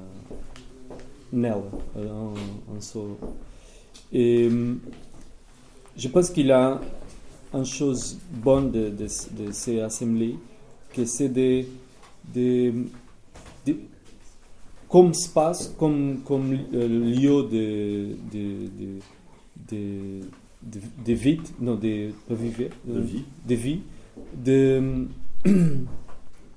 de porter les, les discussions politiques, les grandes discussions politiques pour euh, dedans de l'Assemblée. Euh, ok. Euh, L'autre question, c'est sur euh, les précariats. Les, les, les, euh, comment, euh, comment en termes de, de- le- les mouvements précaires ou les euh, ou les euh, ou même les mouvements auxquels vous appartenez entre guillemets les mouvements les collectifs etc comment ça s'organise? Parce qu'il y a le RDA mais d'autres Ouais. lieux ou machin c'est euh, même sur le choix d'avoir loué euh, le RDA il me semble que c'est loué Mhm. Ouais. tu vois sur des questions euh, il, y a beaucoup de, tentatives d'organisation précaire, mais aujourd'hui, il n'y a pas un mouvement précaire. Il n'y a pas un, mouvement capable de, faire des, des propos, des organisations, des manifestations euh, qui, parlent euh, en direction à, à, ces millions, milliards de, précaires qui, dix- euh, depuis 10 ans, je pense qu'il y a beaucoup de, tentatives, mais aucune euh, euh, situation forte. Il y a quelquefois des conflits, mais sont toujours défensifs, réactifs, comme la ligne de Saoud 24, que c'est une ligne de téléphone. Je crois qu'il y a beaucoup de, pays que si tu as un problème de santé, tu, avant d'aller en hôpital, tu euh, appelles. tu appelles Tu, tu appelles dans le téléphone, euh, tu dis Ah, ben, j'ai ça et ça, qu'est-ce que je dois faire? Donc il y a des infirmières que, les infirmières.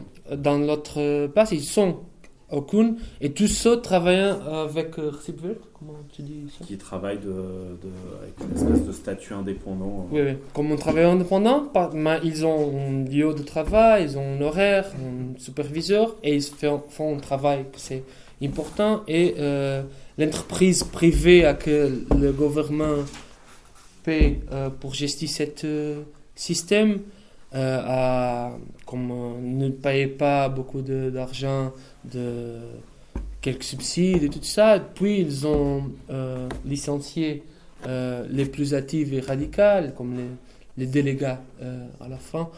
Et donc il y a eu une, grève, une lutte et tout ça. Et c'est une place d'extrême précarité, il y a eu un conflit. Mais qu'arriver plus ou moins en, équilibre, comment ils ont payé tout ce que devant, ils ont intégré les travailleurs qui ont licenciés, mais ils n'ont pas euh, fait des, des contrats effectifs pour l'agent qui était là, que c'était obviously la troisième demande. Donc il y a des doutes, mais toujours très défensivement. Euh, toujours, euh, hmm, comment je peux dire, toujours pointer à le retour à la no- normalité. Euh, c'est un peu ça, l'imaginaire de la lutte, que c'est, on doit euh, faire que les choses ne sont pas si graves comme euh, euh, ils ont devenu. On va avoir, on, veut avoir une vie normale comme tous les autres, sans toujours dans cette euh, façon très défensive. Euh, donc je crois que c'est pas seulement une question d'organisation, bien sûr que c'est c'est le, le noyau fondamental, mais, mais c'est aussi une question de Propose. du, du propos, d'imaginaire, de narratif, de désir d'une vie différente et pas d'une vie normale. Donc, euh, et, et l'RDA a été loué parce qu'on a ten- tenté euh, beaucoup de fois d'occuper nous sommes toujours euh, expulsés. expulsés en 6 heures, euh, 10 heures, 2 heures, 3 jours, 4 jours. Et donc, euh, notre bilan est qu'une place qui est sécure euh, est stable et qu'on peut maintenir pour beaucoup de temps, c'est une bonne infrastructure pour avoir des occupations. Donc, la dernière occupation, les derniers deux occupations qu'ils ont eux, sont été avec la- l'aide matérielle, logistique de l'RDA. Et maintenant, il y a un autre, que c'est un groupe de personnes que c'est connu, connu euh, Mhm. à l'RDA. Donc, on croit que c'est une place avec ses limites, bien sûr. C'est une place un peu comme ça, euh, plus petit et plus multifonctionnel, je crois, mais, mais qui a cette, euh, cette condition de faire les gens se trouver et discuter. Et donc faire part de ce processus-là de discuter. Quelle chose c'est cette crise? Comment s'organiser? Comment faire? Donc, ce processus-là a trouvé une place là que avant de- d'avoir cette euh, place, notre politique était surtout parler euh, des choses mauvaises, surtout du du reste du monde. Donc, euh, critiquer, dénoncer le- la gauche, les anarchistes. Et maintenant, on fait encore un peu ça, mais ça, c'est. je, quelquefois, je me recours pas, je, je n'aime euh, Je me rappelle même plus. je me rappelle même plus qu'il y a quelque chose comme un parti de gauche là.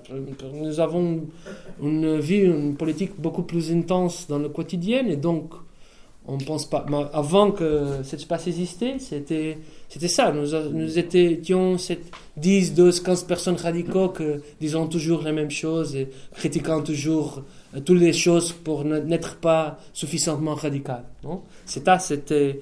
Et maintenant, je crois que avec toutes ces limitations, avec tous ces problèmes, avec toutes ces erreurs, nous sommes devenus une force matérielle. Euh, pas nous comme moi et Miguel, mais nous comme tout le monde qui désire notre euh, action politique, qui était un peu disperse et tout ça. Là, c'est c'est trouvé. Et il faut créer un, deux, trois, 500 euh, RDA. RDA. Euh, c'est ça. Euh, ça apparaît, clairement dans- vous en parlez à un moment, la- la- quand il y a eu la, la très grande manif. Euh, C'était pas seulement Lisbonne. C'est normal que, et vous l'avez dit ouvertement depuis le début, vous, parlez de Lisbonne, mais je voudrais savoir aujourd'hui. Quand il y a eu de très très grandes manifestations, c'était pas seulement Lisbonne, il y avait euh, le Faro à Porto et peut-être plus au nord, il y a eu des, des gens la rue, beaucoup, beaucoup de gens. la. Aujourd'hui, est-ce que,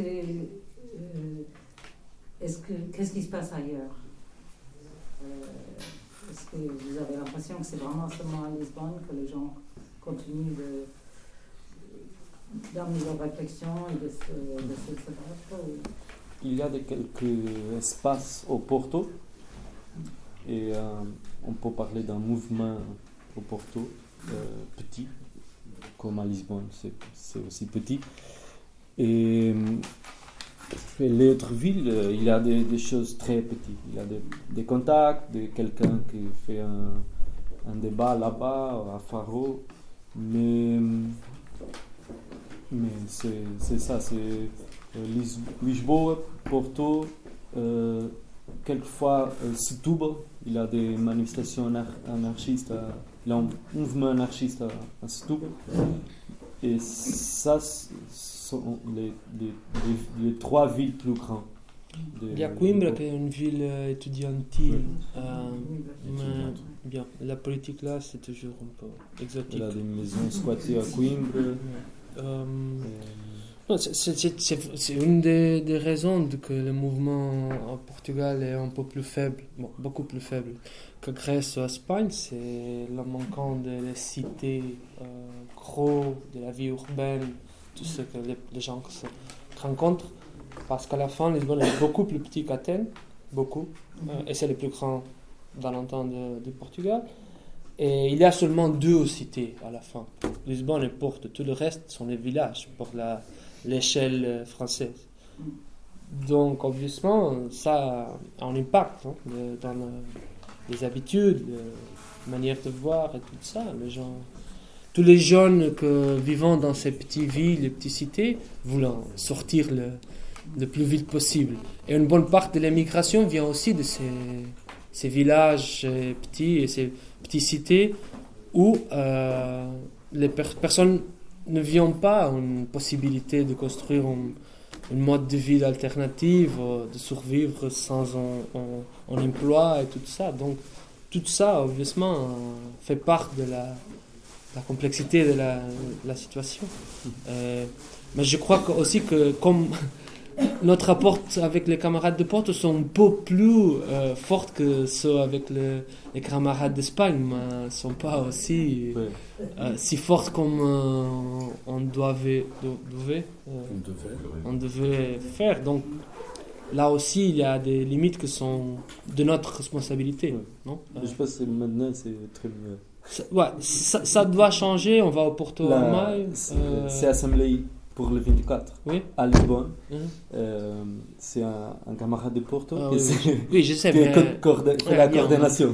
Mais ça, c'est c'est pas représentatif. Mais tout de même, euh, c'est ça. Nous sommes c'est pour ça aussi qu'on parle. de- C'est Lisbonne parce que Porto, c'est pas que c'est longtemps, c'est 3 heures, 3 heures. Mais la vérité est que on va pas là souvent et ils vont pas souvent. euh, et ils viennent pas à Lisbonne souvent, donc on sait ce qu'ils font et comme le test euh, parle, dans- quand ils ont occupé une place, nous étions très intéressés. Il y a un mou- mouvement de solidarité, on a occupé aussi une place en solidarité et tout ça, mais, mais ce sont des choses un peu dé- décon- Déconnectées, hein. déconnectées. Euh, c'est ça, ce sont pas consistants. quelque part, c'est un changement par rapport à il y a deux ans même.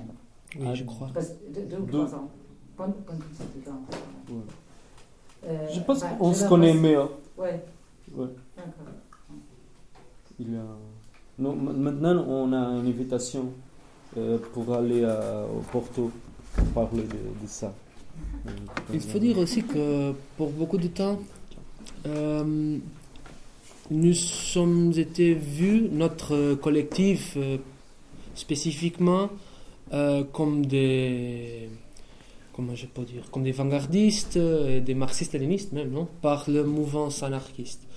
Et la plupart des contacts qu'on a au Porto sont des anarchistes. Euh, donc ça a aussi euh, euh, oh, quelques influences dans tout ça. Il y avait une méfiance de beaucoup de camarades de Porto vers nous, je crois. J'ai toujours croyé que, que ça, parce que nous sommes été invités pour aller là, il y a quelqu'un pour présenter des choses, et puis pour une longue, longue période de temps, mais il y a une distance que je crois qui a été créée par certaines personnes, surtout anarchistes et tout ça, pas tous, obviously, mais qu'on dit non, non, ces personnes-là sont pas euh, des méfiés, sont pas les camarades et tout ça. Donc, toutes ces petites affaires de, de milieu non, ont quelques impacts. Je ne veux pas développer ça maintenant ici, je crois que c'est pas important, mais il y a des éléments subjectifs euh, forts, ne sommes pas beaucoup. Donc, quand deux camarades se, se, se trouvant un mal et mauvais rapport, ça a un, impact, une influence beaucoup plus grand que dans une situation où le mouvement est plus gros et plus numéros et tout ça. Ce phénomène qui est plus spécifique d'un pays petit et d'un mouvement petit. Dans, dans le, dans le site euh, Passe à Parole, euh, Jean Bernard avait titré un, de ses articles, avait dit, euh, c'était titré, je le traduis en français, euh, Le Portugal n'existe pas. Mhm. Et, et- et si on fait un peu des, des prospectives presque démographiques, on s'aperçoit que le Portugal va, je dis pas disparaître, enfin, en gros, on dit qu'il y aura 6 millions de personnes. Est-ce que ça ne nous invite pas à recentrer un peu notre analyse, euh, peut-être un peu trop franco, euh, soit franco-centrée, soit portugo-portugaise, un peu trop, et, essayer d'admettre que peut-être des choses, quelque chose à à un niveau beaucoup plus. euh, bon, moi, je- ma configuration serait plutôt internationale, mondiale, mais peut-être plus européenne, parce que finalement, on s'aperçoit qu'il y a des choses, on parle de périphérie, on parle de, de centre ou de choses qui se réorganisent, mais finalement, est-ce qu'il n'y a pas un, référentiel qui est obsolète C'est-à-dire que on parle de, de Porto, de Lisbonne, tout ça, mais globalement, enfin, ma question elle est un à double. Il y a un, est-ce qu'on n'a pas à recentrer justement cette espèce de- d'analyse de quelque chose qui est un peu trop localisé, même si évidemment on de le faire parce qu'on vit euh, globalement, il y a des luttes quotidiennes. Et puis, deux- deuxième autre question, qui va peut-être, euh, qui peut celle-là, euh, vous disiez pessimiste. En, comment s'affirme ce pessimisme et comment vous.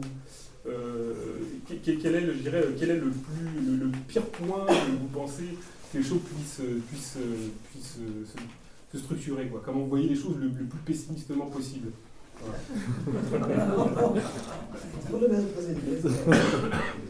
Il y a des autres Portugais ici, euh, peut-être. pour, euh, Bon, une dictature qui ne laisse pas même avoir, cette discussion comme ça et la libre expression de tout ça, c'était, je crois, la, la possibilité d'une annihilation physique de, des, militants. euh, la parole, c'est pas la. Donc, une dictature fasciste, c'est- le pire, non Je crois. Euh, mais il y a aussi une autre. euh, mais je crois pas que c'est ça le, le plus probable. Il y a un danger. euh, danger Danger? Danger. Un péril péril Non. Non, un danger, un danger. Un danger de fascisation de l'État, que c'est pas comme euh, un parti fasciste prendre le pouvoir, comme euh, Golden Dawn, non? Aurore euh, dorée. Aube dorée, qui prenant le pouvoir et gouvernant, comme une répétition euh, de l'histoire. non? Je crois que ça, c'est pas la plus grosse possibilité, euh, probabilité. probabilité. Le pro- probable est que l'État, euh, comme ce mécanisme disciplinaire et, tout ça, se devenant euh, beaucoup plus oppressif, beaucoup plus effectif, parce que c'est toujours une question de l'effet, non? C'est pas la, la forme de le dispositif, c'est l'effet qu'il euh, imprime, et que devenant très, beaucoup plus effectif, jusqu'au moment où il n'y a pas cho- il n'y a chose à, contester, à, combattre, parce que les choses sont même comme ça. hein. Quand, on n'a pas même la perspective de lutte et de, de combat, ça c'est déjà très grave. Même si je suis vive et je suis pas réprimé comme ça, mais que, que rien de ce que je peux faire a un effet. Je crois que ça c'est déjà très grave. Et je crois que ça c'est le plus probable. Cette expression du premier ministre portugais, le nouvel normal, ça je, crois que mon pessimisme c'est ça, qu'il devient le, le nouvel normal. Que, le, comment je peux dire, le travail infantile, comme le, parti plus à droite dans le gouvernement a dit, a fait une propose de, loi, c'est jeunesse, a fait une propose de loi pour que l'enseignement obligatoire n'est pas plus jusqu'à les 18 ans, parce qu'il n'y a pas de problème, c'est des jeunes euh, commençant à travailler à les 15. Ce sont les, ces petits phénomènes comme ça que tous, anciens euh, croyant une société insupportable, non? Une société dans laquelle l'inégalité extrême, l'exploitation euh, extrême euh, sont le normal. Et les personnes que, combat, que vous voulez combattre contre ça sont anormales. Et que ça- cette opération fonctionne. Que la plupart de la gens croyaient en ça. Je crois, parce qu'il y a eu une victoire néolibérale claire pour moi de, de 1900, euh, 1980. C'était ce changement de imaginaire et, et que le- cette hégémonie de, de l'individualisme, de le marché, de libre initiative. Je crois qu'ils ont vaincu ça. Provisoirement, je ne sais pas, mais ils ont vaincu. Ce- Ces valeurs sont devenues normales non? Dans la plupart de- du monde, euh, la plupart de- du monde capitaliste développé, tout ça. C'est ça, c'est c'est ré- réussissant, euh. Ils ont réussi. Euh, Ils réussiront. s'ils réussiront à faire cette opération de encore plus ça, mais avec euh, une systématisation et tout ça, jusqu'au moment où il n'y a pas rien à revendiquer euh, pour lequel lutter parce que les choses sont même comme ça. Je crois c'est déjà très, très mauvais, non? Comme tout le, le protocole de la démocratie en fonctionnant, mais rien pour changer. Euh, parce que ça pacifique euh, en même temps, non? Parce que tout est normal. Il y a liberté d'expression, tout ça, mais il n'y a pas la possibilité de que cette euh, liberté d'expression ait un impact, un effet.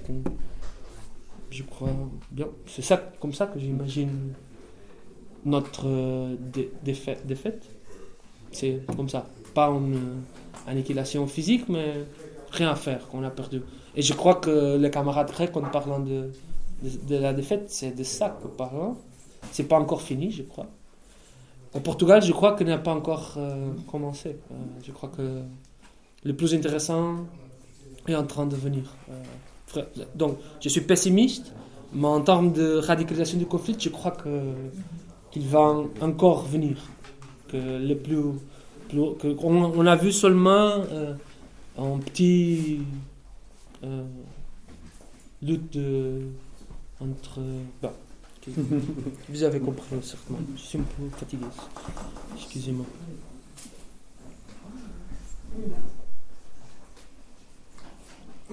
Henri. Henri. Je crois que le, finalement, la vision qu'on peut avoir euh, de ce qui se passe, pas seulement au Portugal, mais partout dans le monde actuellement, euh, c'est pas tant euh, une question de pessimisme ou d'optimisme. Parce que d'un côté, euh, il y a eu tout un ensemble de manifestations nouvelles, de, de lutte, de, des formes de lutte, des formes ben, entièrement nouvelles que personne n'avait prévues, n'avait envisagées auparavant. Ces formes-là ont eu un moment et puis elles sont mortes après, apparemment. Bon, mais euh, si tu veux, je pense que tout ça euh, peut constituer des raisons d'optimisme, parce que c'est des choses qui se sont déroulées partout quasiment spontanément et partant de situations euh, qui n'ont pas été peut-être trop loin, euh, qui n'ont pas été trop loin, qui sont restés localisés, bien que quelquefois certains, comme le mouvement des indignés Occupy, se sont généralisés quand même dans un nombre de pays assez conséquent. Donc il y a tout un ensemble de phénomènes qui semblent être morts plus ou moins maintenant, mais qui néanmoins, et qui ne sont pas morts en fait, parce que ça continue dans certains endroits, euh, qui sont des raisons d'optimisme. Parce que ce n'est pas parce que quelque chose disparaît que ces choses-là ne peuvent pas renaître et peuvent renaître sous une autre forme, parce que c'est venu, et on peut dire, et ça peut revenir, moi je crois que ça peut revenir d'une manière ou d'une autre. Alors, les raisons de pessimisme, c'est que d'une part, en face, euh, que ce soit le Portugal, la Grèce ou partout, tu, as eu parallèlement euh, des mouvements traditionnels, c'est-à-dire des journées de grève, des jours de manifestations, etc. Et parallèlement, ces mouvements dont je viens de parler, qui, ne se sont jamais mêlés, qui ont été concomitants et qui sont jamais mêlés. Mais en même temps, euh, considérant tout ce mouvement qui se sont déroulés depuis à peu près cinq années, euh, des espèces de rouleaux compresseurs du mouvement du capital, de restructuration, de, euh, tout ça, d'intervention, le fait fin de toutes les organisations internationales, continue imperturbablement sa route. Comme si les choses, qu'il n'y avait rien derrière, tu vois, comme si rien ne s'était passé, ça ne les gêne pas d'une certaine façon. Quand tu regardes, partout, que ce soit la Grèce, le Portugal, l'Espagne, partout, bon, et ça, ça peut donner des raisons d'un certain pessimisme. Mais euh, je ne pense pas qu'il faut voir les choses comme cette espèce de dualisme entre hmm. optimisme d'un côté et pessimisme de l'autre côté, tu vois. Parce que euh, finalement, personne ne sait comment les choses ont continué à se dérouler. Et je pense que ce qui s'est passé dans le passé, alors ça n'a jamais été assez loin ni assez généralisé, etc., pour inquiéter ces mouvements parallèles, bien qu'ils aient été réprimés d'une manière ou d'une autre, quelquefois durement, quelquefois moins. Mais néanmoins, je crois qu'il faut voir une situation ouverte par rapport à tout ça, et pas du tout euh, dire c'est foutu. Tu vois je, suis d'accord. Je suis bien d'accord. Moi aussi. C'est ouvert. Et le fait que, comme les luttes dans la Chine, par exemple, qu'on a pu écouter euh, et voir aussi, je, je, je, crois que ça, c'est une, par exemple, un exemple comme dans même les situations plus difficiles et tout ça, il y a quelque chose que, bouge. Qui bouge. Qui bouge. Donc, euh, je partage ton. Partage Je partage ton, ton analyse. Ton analyse, à niveau, mondial, la situation est. Il y a beaucoup de, de, raisons pour être optimiste. Dans notre contexte un peu plus localisé, pas, pas, pas, c'est ça. Euh, donc, euh, bah, oui. Sous réserve que même, on, considère les mouvements dont je parlais tout à l'heure, qui sont des mouvements euh, nouveaux, avec des formes nouvelles, etc., il y a aussi des choses souterraines dont on connaît mal la dimension, des sortes de réorganisation, sais pas Portugal, de réorganisation de la vie quotidienne, par exemple. Mhm. avec des solidarités, des choses comme ça. Et ça, euh, ça peut être aussi un facteur euh, dont on ignore à la fois la dimension, le, caractère réel et la permanence éventuelle. J'espère bien que ça. Mais, tout, tout- tout même- seulement dire ça, qu'il y a les deux choses. Donc, les formes de solidarité euh, par exemple, dans un quartier pauvre du Porto, euh, l'entreprise d'électricité a tiré l'électricité à un milliard de personnes. Ils ont auto-organisé et on fait non seulement chacun pour soi, mais pour tout le quartier. Donc, il y a encore des formes de résistance collective et tout ça. Mais il y a aussi de, tous les autres phénomènes que vous connaissez sûrement, ils sont partout. Mais par exemple, le mouvement étudiantil, euh, je crois que ça, c'est une préoccupation gros, qu'il n'y a pas un mouvement étudiantil au Portugal il y a 15 ans, 10 ans, quelque chose comme ça. Et ils ne sont pas en train de le voir apparaître. Peut-être, je- j'espère bien, mais on on voit pas, euh, on voit pas les, les si- signaux, non? Peut-être c'est souterrané, et on verra. euh. Mais maintenant, la jeunesse étudiantile, par exemple, que c'est toujours un moment de politisation que va aussi avoir un impact dans les lieux de travail et tout ça, on ne voit pas euh, euh, ça. Pour continuer un peu ce que dit Henri, pense qu'il a tout à fait raison de souligner ce point-là, cette ouverture, parce que euh, si on voit ce qui s'est passé, euh, mettons, depuis 4-5 ans dans l'ensemble des pays du monde, on voit qu'il y a quand même, euh, euh, même si on est dans des contextes différents, dans des situations différentes, avec des... Bon, on pourrait chaque fois dire non, c'est différent. Mais moi, en regardant bien, euh, derrière, on voit qu'il y a quand même une tendance qui est, euh, comment je dirais, une vague euh, qui commence lentement à, s'intensifier et à les pays se répondre les uns les autres, comme un certain mugissement, j'emploie le terme, qui est en train de se, de, créer. Évidemment, sur chacune des luttes, on, est insatisfait. Parce qu'effectivement, tout est mélangé, il y, a- tout un tas de, choses. euh, on dirait, non, mais là, euh, euh, ça va dans le mauvais sens, comme tu l'as dit. La lutte des policiers, par exemple, tu as bien montré qu'elle était dualiste. D'un côté, c'est, on voit que l'État, d'une certaine manière, a du mal à, à se trouve un peu contesté, mais d'autre part, ça peut avoir des tendances à, euh, bon, euh, un peu ce qu'on a vu en Grèce, euh, etc. Donc, effectivement, les choses sont très mêlées. Mais je crois qu'il ne faut pas en rester au premier effet. Il faut voir plutôt cette tendance mondiale de luttes qui se répondent et qui ont du mal à, à naître, à éclore. Parce que effectivement la situation est nouvelle, la situation est difficile. Avant, mettons bah, il y, a- il y a une cinquantaine d'années, tu avais des forts bataillons ouvriers dans les usines, etc. On avait le moyen d'appréhender un- une certaine manière. Aujourd'hui, tout est diffus. Tout est diffus. La situation a changé partout dans le monde, à part évidemment dans les pays euh, comme la Chine, l'Inde, etc., qui sont les usines du monde aujourd'hui.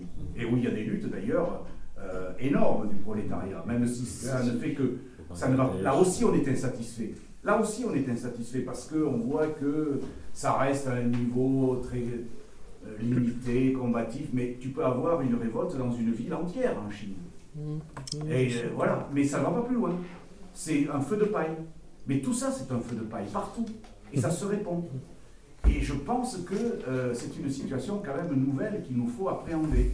Et il y a le phénomène derrière que la bourgeoisie ne maîtrise pas, qu'a souligné Henri aussi, qui est tous ces mouvements de solidarité par-ci par-là, euh, on ne sait pas trop, etc. En France, par exemple, euh, la bourgeoisie a eu du mal à appréhender, tout au moins les, syndicats officiels, etc., tout ce genre de lutte. Maintenant, ils y arrivent, plus ou moins. Les luttes, euh, par exemple, euh, euh, écologistes, machin, des trucs pour ceci ou pour cela. euh, Il y avait euh, des petits collectifs par-ci, par-là. Ils avaient du mal à appréhender ces luttes.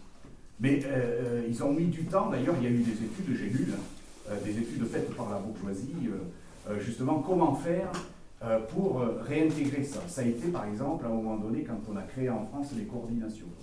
Parce qu'il y a eu des coordinations effectivement qui ont été créées par les gauchistes, genre lutte ouvrière, etc., pour essayer de récupérer ce genre de choses.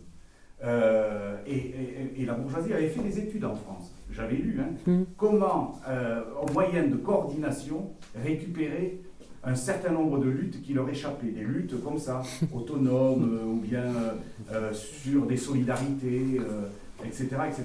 Mais par contre, justement là aussi, il ne faut pas se cacher là. Faut, faut pas, il ne faut pas regarder que comme ça, il ne faut pas l'appréhender comme ça. C'est des mouvements que euh, la bourgeoisie traditionnellement a du mal à maîtriser. Elle avait créé ces syndicats pour encadrer. Là, c'est clair, c'est clair. Mais il n'y a pas d'organisme pour récupérer ce genre de choses. Et ça, c'est très important. Elle a, elle a du mal à le faire, puisque justement, je dis, elle a fait des études pour essayer de le, réencadrer. Mais elle a du mal quand même, tout au moins, à répondre à ce genre de choses. Et ça, c'est intéressant. C'est- Ça veut dire qu'on est dans une situation quand même un peu différente et qui nécessite évidemment que, je l'ai dit tout à l'heure, hein, qu'on réfléchisse à ce genre de choses et ne pas répéter ce qu'on avait entendu ou fait dans la classe ouvrière il y a des années en arrière, mais au contraire, se péter le cul à réfléchir, à comprendre ce genre de choses et voir comment intervenir dans ce genre de situation. Et c'est nouveau, c'est dur, mais il faut s'y atteler. Juste un, juste un petit point par rapport à ce, en réponse à l'intervention d'Henri, tu dit au Portugal, il n'y a pas d'étudiants. Au Portugal, il n'y a pas d'é- d'étudiants. Euh, Je pense qu'Henri faisait référence aux indignés, au mouvement des indignés, au mouvement Occupy aux États-Unis. Et je pense que ça serait une erreur fondamentale de penser que ces mouvements sont le produit de, du- de la lutte étudiante. Euh, pour, euh, pour ma part, j'ai eu l'occasion d'aller à Madrid, de discuter avec ceux qui ont occupé la place Adel Sol, et c'est vrai que c'était très hétérogène au niveau de la conscience qui pouvait émerger. Mais en tous les cas, dans beaucoup d'esprits, il y avait cette idée de on, on occupe la rue, après on va dans les quartiers, après on va dans les usines. C'était toute une dynamique qui était mise en avant à travers l'occupation de la place à Nelson. Et c'est évident que cette pré- préoccupation-là montrait que ce n'était pas simplement des, étudiants, mais c'était aussi les quartiers, les quartiers populaires.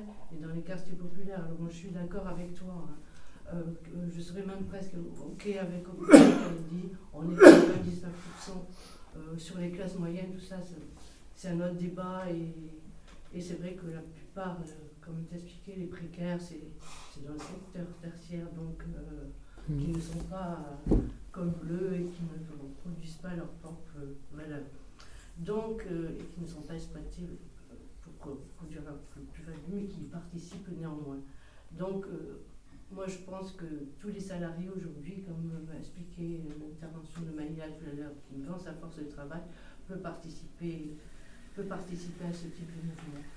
Mais au-delà des indignés, je crois qu'il y a eu aussi d'autres mouvements intéressants qui ne participent pas de la lutte classique à laquelle on a été habitué euh, du- durant le, dernier siècle.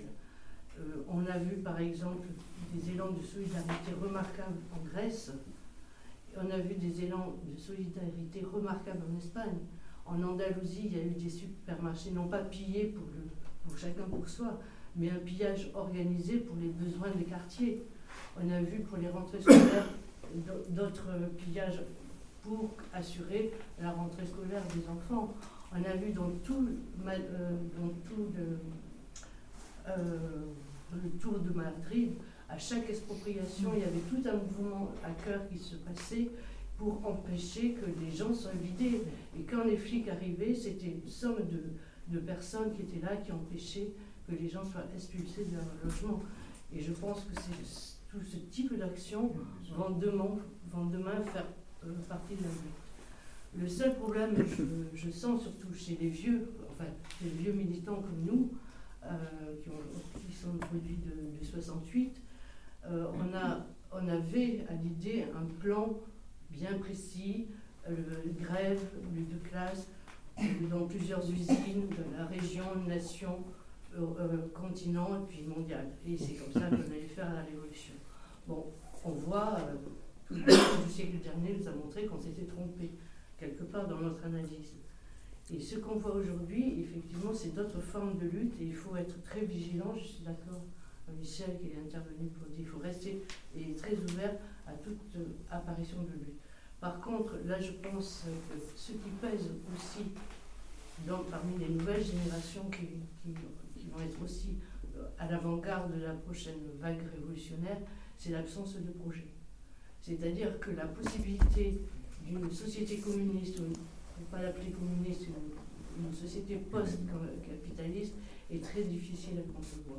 Et je pense qu'une des, justement, une des réflexions qu'on va essayer de développer, c'est justement cette, quel, type de société communiste? Qu'est-ce qu'on veut, qu'est-ce qu'on veut d'une société sans classe et sans exploitation et sans Et ça, c'est vrai que c'est le grand absent qui fait que euh, beaucoup de notre génération, je dirais plus que, que, les jeunes militants aujourd'hui, ont, cette, euh, ont ce pessimisme sur eux parce qu'effectivement, tout- toute leur perspective qu'ils avaient, eh bien, s'est cassé la gueule. Et c'est ça qui, qui rend peut-être un peu euh, certaines franges pessimistes. Mais je suis d'accord avec Henri. C'est pas une question d'optimisme ou de pessimisme, c'est de voir ce qui se passe sous nos yeux. Il y a cet élan de solidarité qui se développe de plus en plus. Il y a d'autres formes de lutte, les comprendre et essayer de les intégrer dans un projet euh, euh, de changement de société. Je suis totalement d'accord avec les dernières trois interventions. Euh, il y a, seulement pour dire deux choses, il y a une grande restructuration du capital dans beaucoup de dimensions. Il faut euh, comprendre ces process. Il y a une grande recomposition des luttes en relation avec, euh, avec tout ça. Et je pense que nous, il faut que nous prenions position dans ces- ces recompos- cette recomposition avec un projet communiste.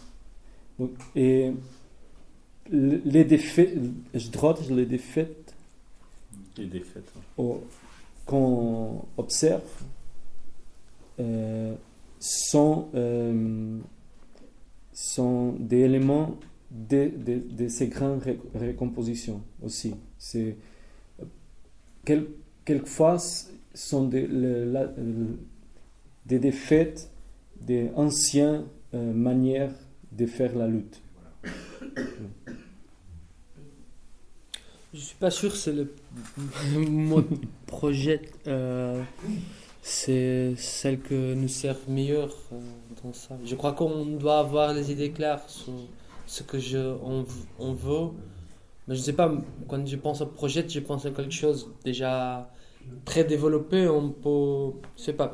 Je, je, je suis plus intéressé maintenant en comprendre euh, les choses dans sa fluidité. Euh, je sais pas si si, existe. parfait.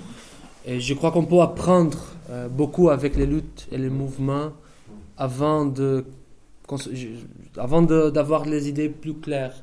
Et donc j'ai toujours un peu peur quand je veux euh, quand je vois les, les, camarades euh, à développer des, des idées, des projets et des propositions très ambitieuses euh, sur la nouvelle société qu'on va construire euh, après le capitalisme. Je crois qu'on doit avoir des idées claires sur quelque chose contre la division sociale du travail, contre l'autorité, beaucoup plus de temps libre, euh, contre les identités professionnelles, la spécialisation. Bon, il y a beaucoup de problèmes à résoudre et beaucoup de formes qu'on peut euh, utiliser. Mais, mais quand j'écoute parler de projet, je suis toujours un peu. Je ne sais pas. euh, mais, mais on discute, peut-être. Sur les étudiants, seulement dire que à Grèce et à Espagne, par exemple, et aussi l'Italie, ils ont tous à euh, des gros mouvements étudiantils dans les derniers dix ans. Ici en France, il y a le CPE et au Portugal, rien de ça. Même- rien de ça. C'est pas que c'était un mouvement parce qu'on parle de mouvement dans la rue, que c'est comme dans les autres pays, mais un peu plus faible.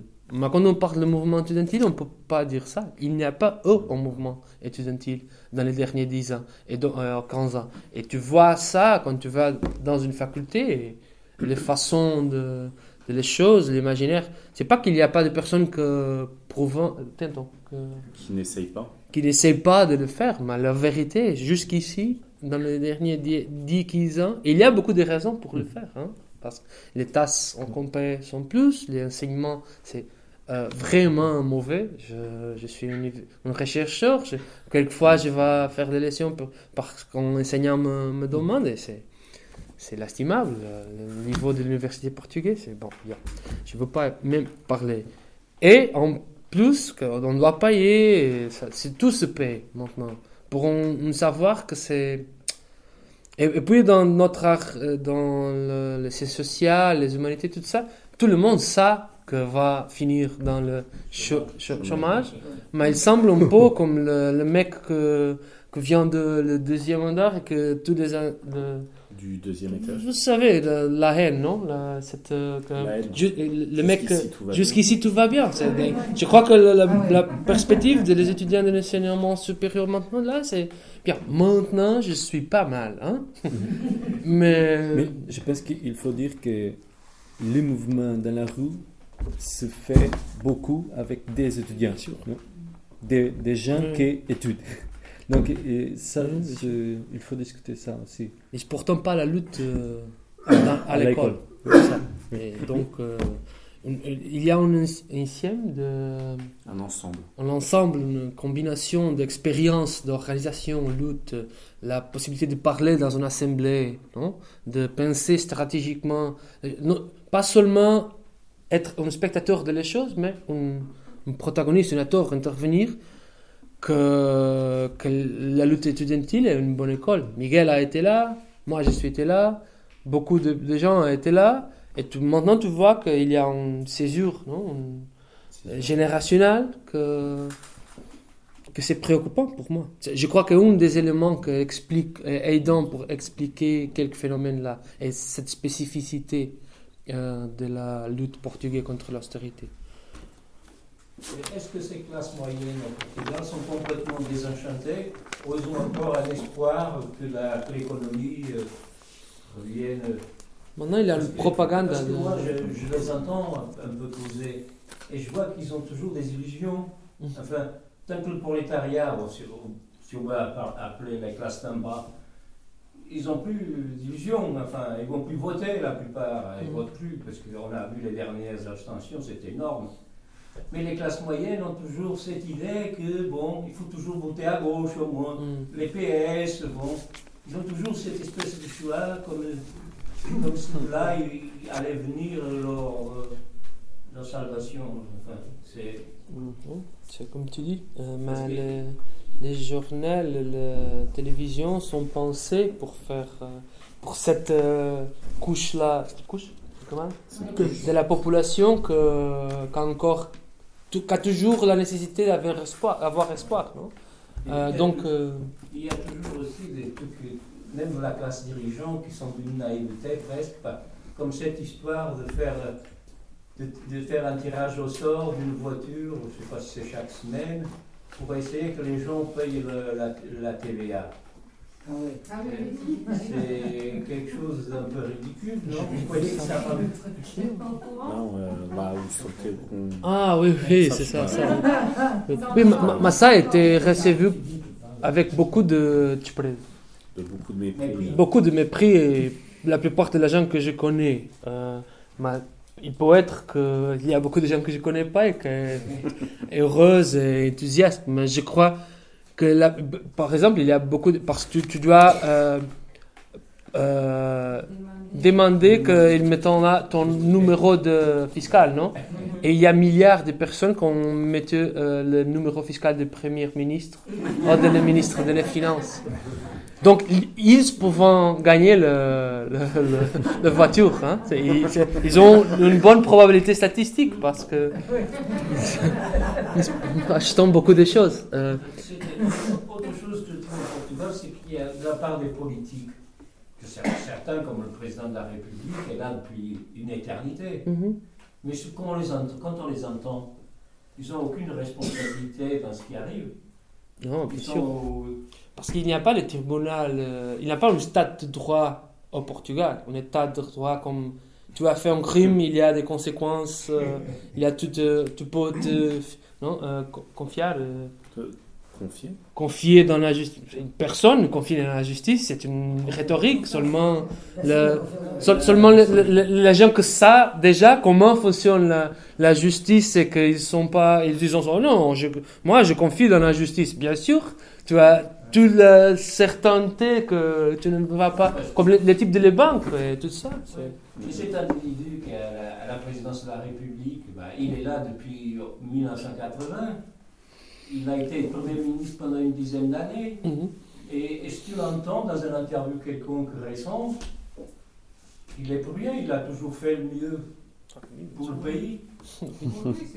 Pour lui c'est sa famille C'est vraiment original. Oui, c'est pas Oui. original. Oui. mais, je- mais je crois que dans ça, la, plus, la plupart de la population a tout- totalement euh, la perception que ne confier dans, dans ces gens-là. Si on peut plus que. Mais qu'est-ce que j'ai pour faire? Rien. Donc, c'est ça le problème. C'est quand c'est tu- pas quand que. tu lis sur Internet euh, le- les commentaires des uns et des autres, ils sont tous dans tous les gens qui interviennent ont un mépris absolu pour les politiciens. Oui, bien sûr. Ça, Mais dans l'ensemble, rien Ils sont toujours là, Oui, je, je, je crois que c'est plutôt que les gens sont très isolés, non? Et donc, euh, chacun dans sa maison, à voir les choses et à griter contre la télévision. Euh, Je crois que ça, c'est le... En fait, entre les années 70 il y a eu l'actualité, il y a eu aussi un, énorme changement. que C'est la démographie au Portugal a chuté d'une manière. euh, Oui. C'est-à-dire la plupart des familles ont un enfant.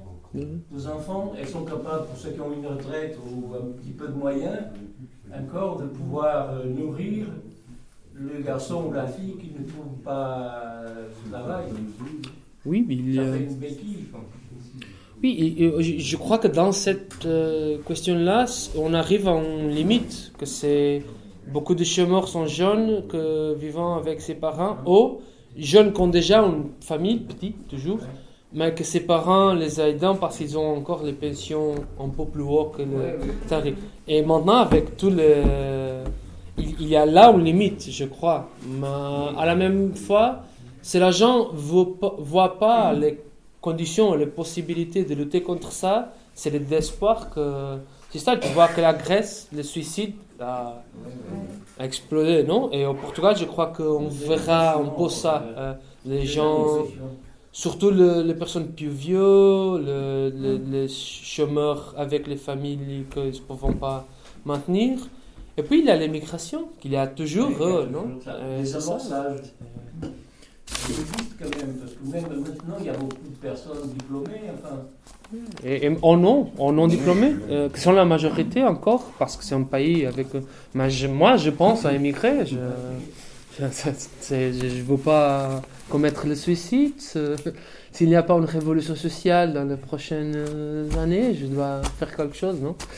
Donc, euh, je ne sais pas. Il y a... Et je connais beaucoup de, de gens qui ont déjà plus de chiffres, Euh, À ce niveau-là, les Portugais ont quand même une chance par rapport à d'autres peuples, c'est qu'ils sont blancs. S'ils sont Blancs. Ah oui. Oui, oui. Pas beaucoup, Ouais, ouais. pas beaucoup. Nous n'avons pas tous euh, cette euh, chance, mais je ne suis pas beaucoup plus court que beaucoup de Portugais. Donc euh, la blanquitude, La blanchitude. la blanchitude des Portugais, c'est encore un thème en débat euh, dans beaucoup de pays. Tu sais, parce que mon, mon bisavô, Mon arrière-grand-père. mon ma arrière-grand-père a immigré au Luxembourg et, dans, et il était un peu moins. euh, il était comme Hugo. Ils ont. L'office, le bureau d'immigration a écrit noir dans son. Ça des années 50. Donc, euh, Noir. les Portugais sont. Le noir Eh du bien. d'Europe. euh, bien. Je sais pas. est-ce- Je suis très fatigué. C'est fini. Oui, J'ai un moi, peu de faim, aussi. on, heure on- on peut aller boire un coup, discuter. et- Oui, Oui. un peu plus euh, Moi, c'est pareil. Comme vous voulez. Hein, mais- Bravo et merci en tout cas. Pardon, pardon, pardon. Ah, oui, Possible, possible. Só 500, pá.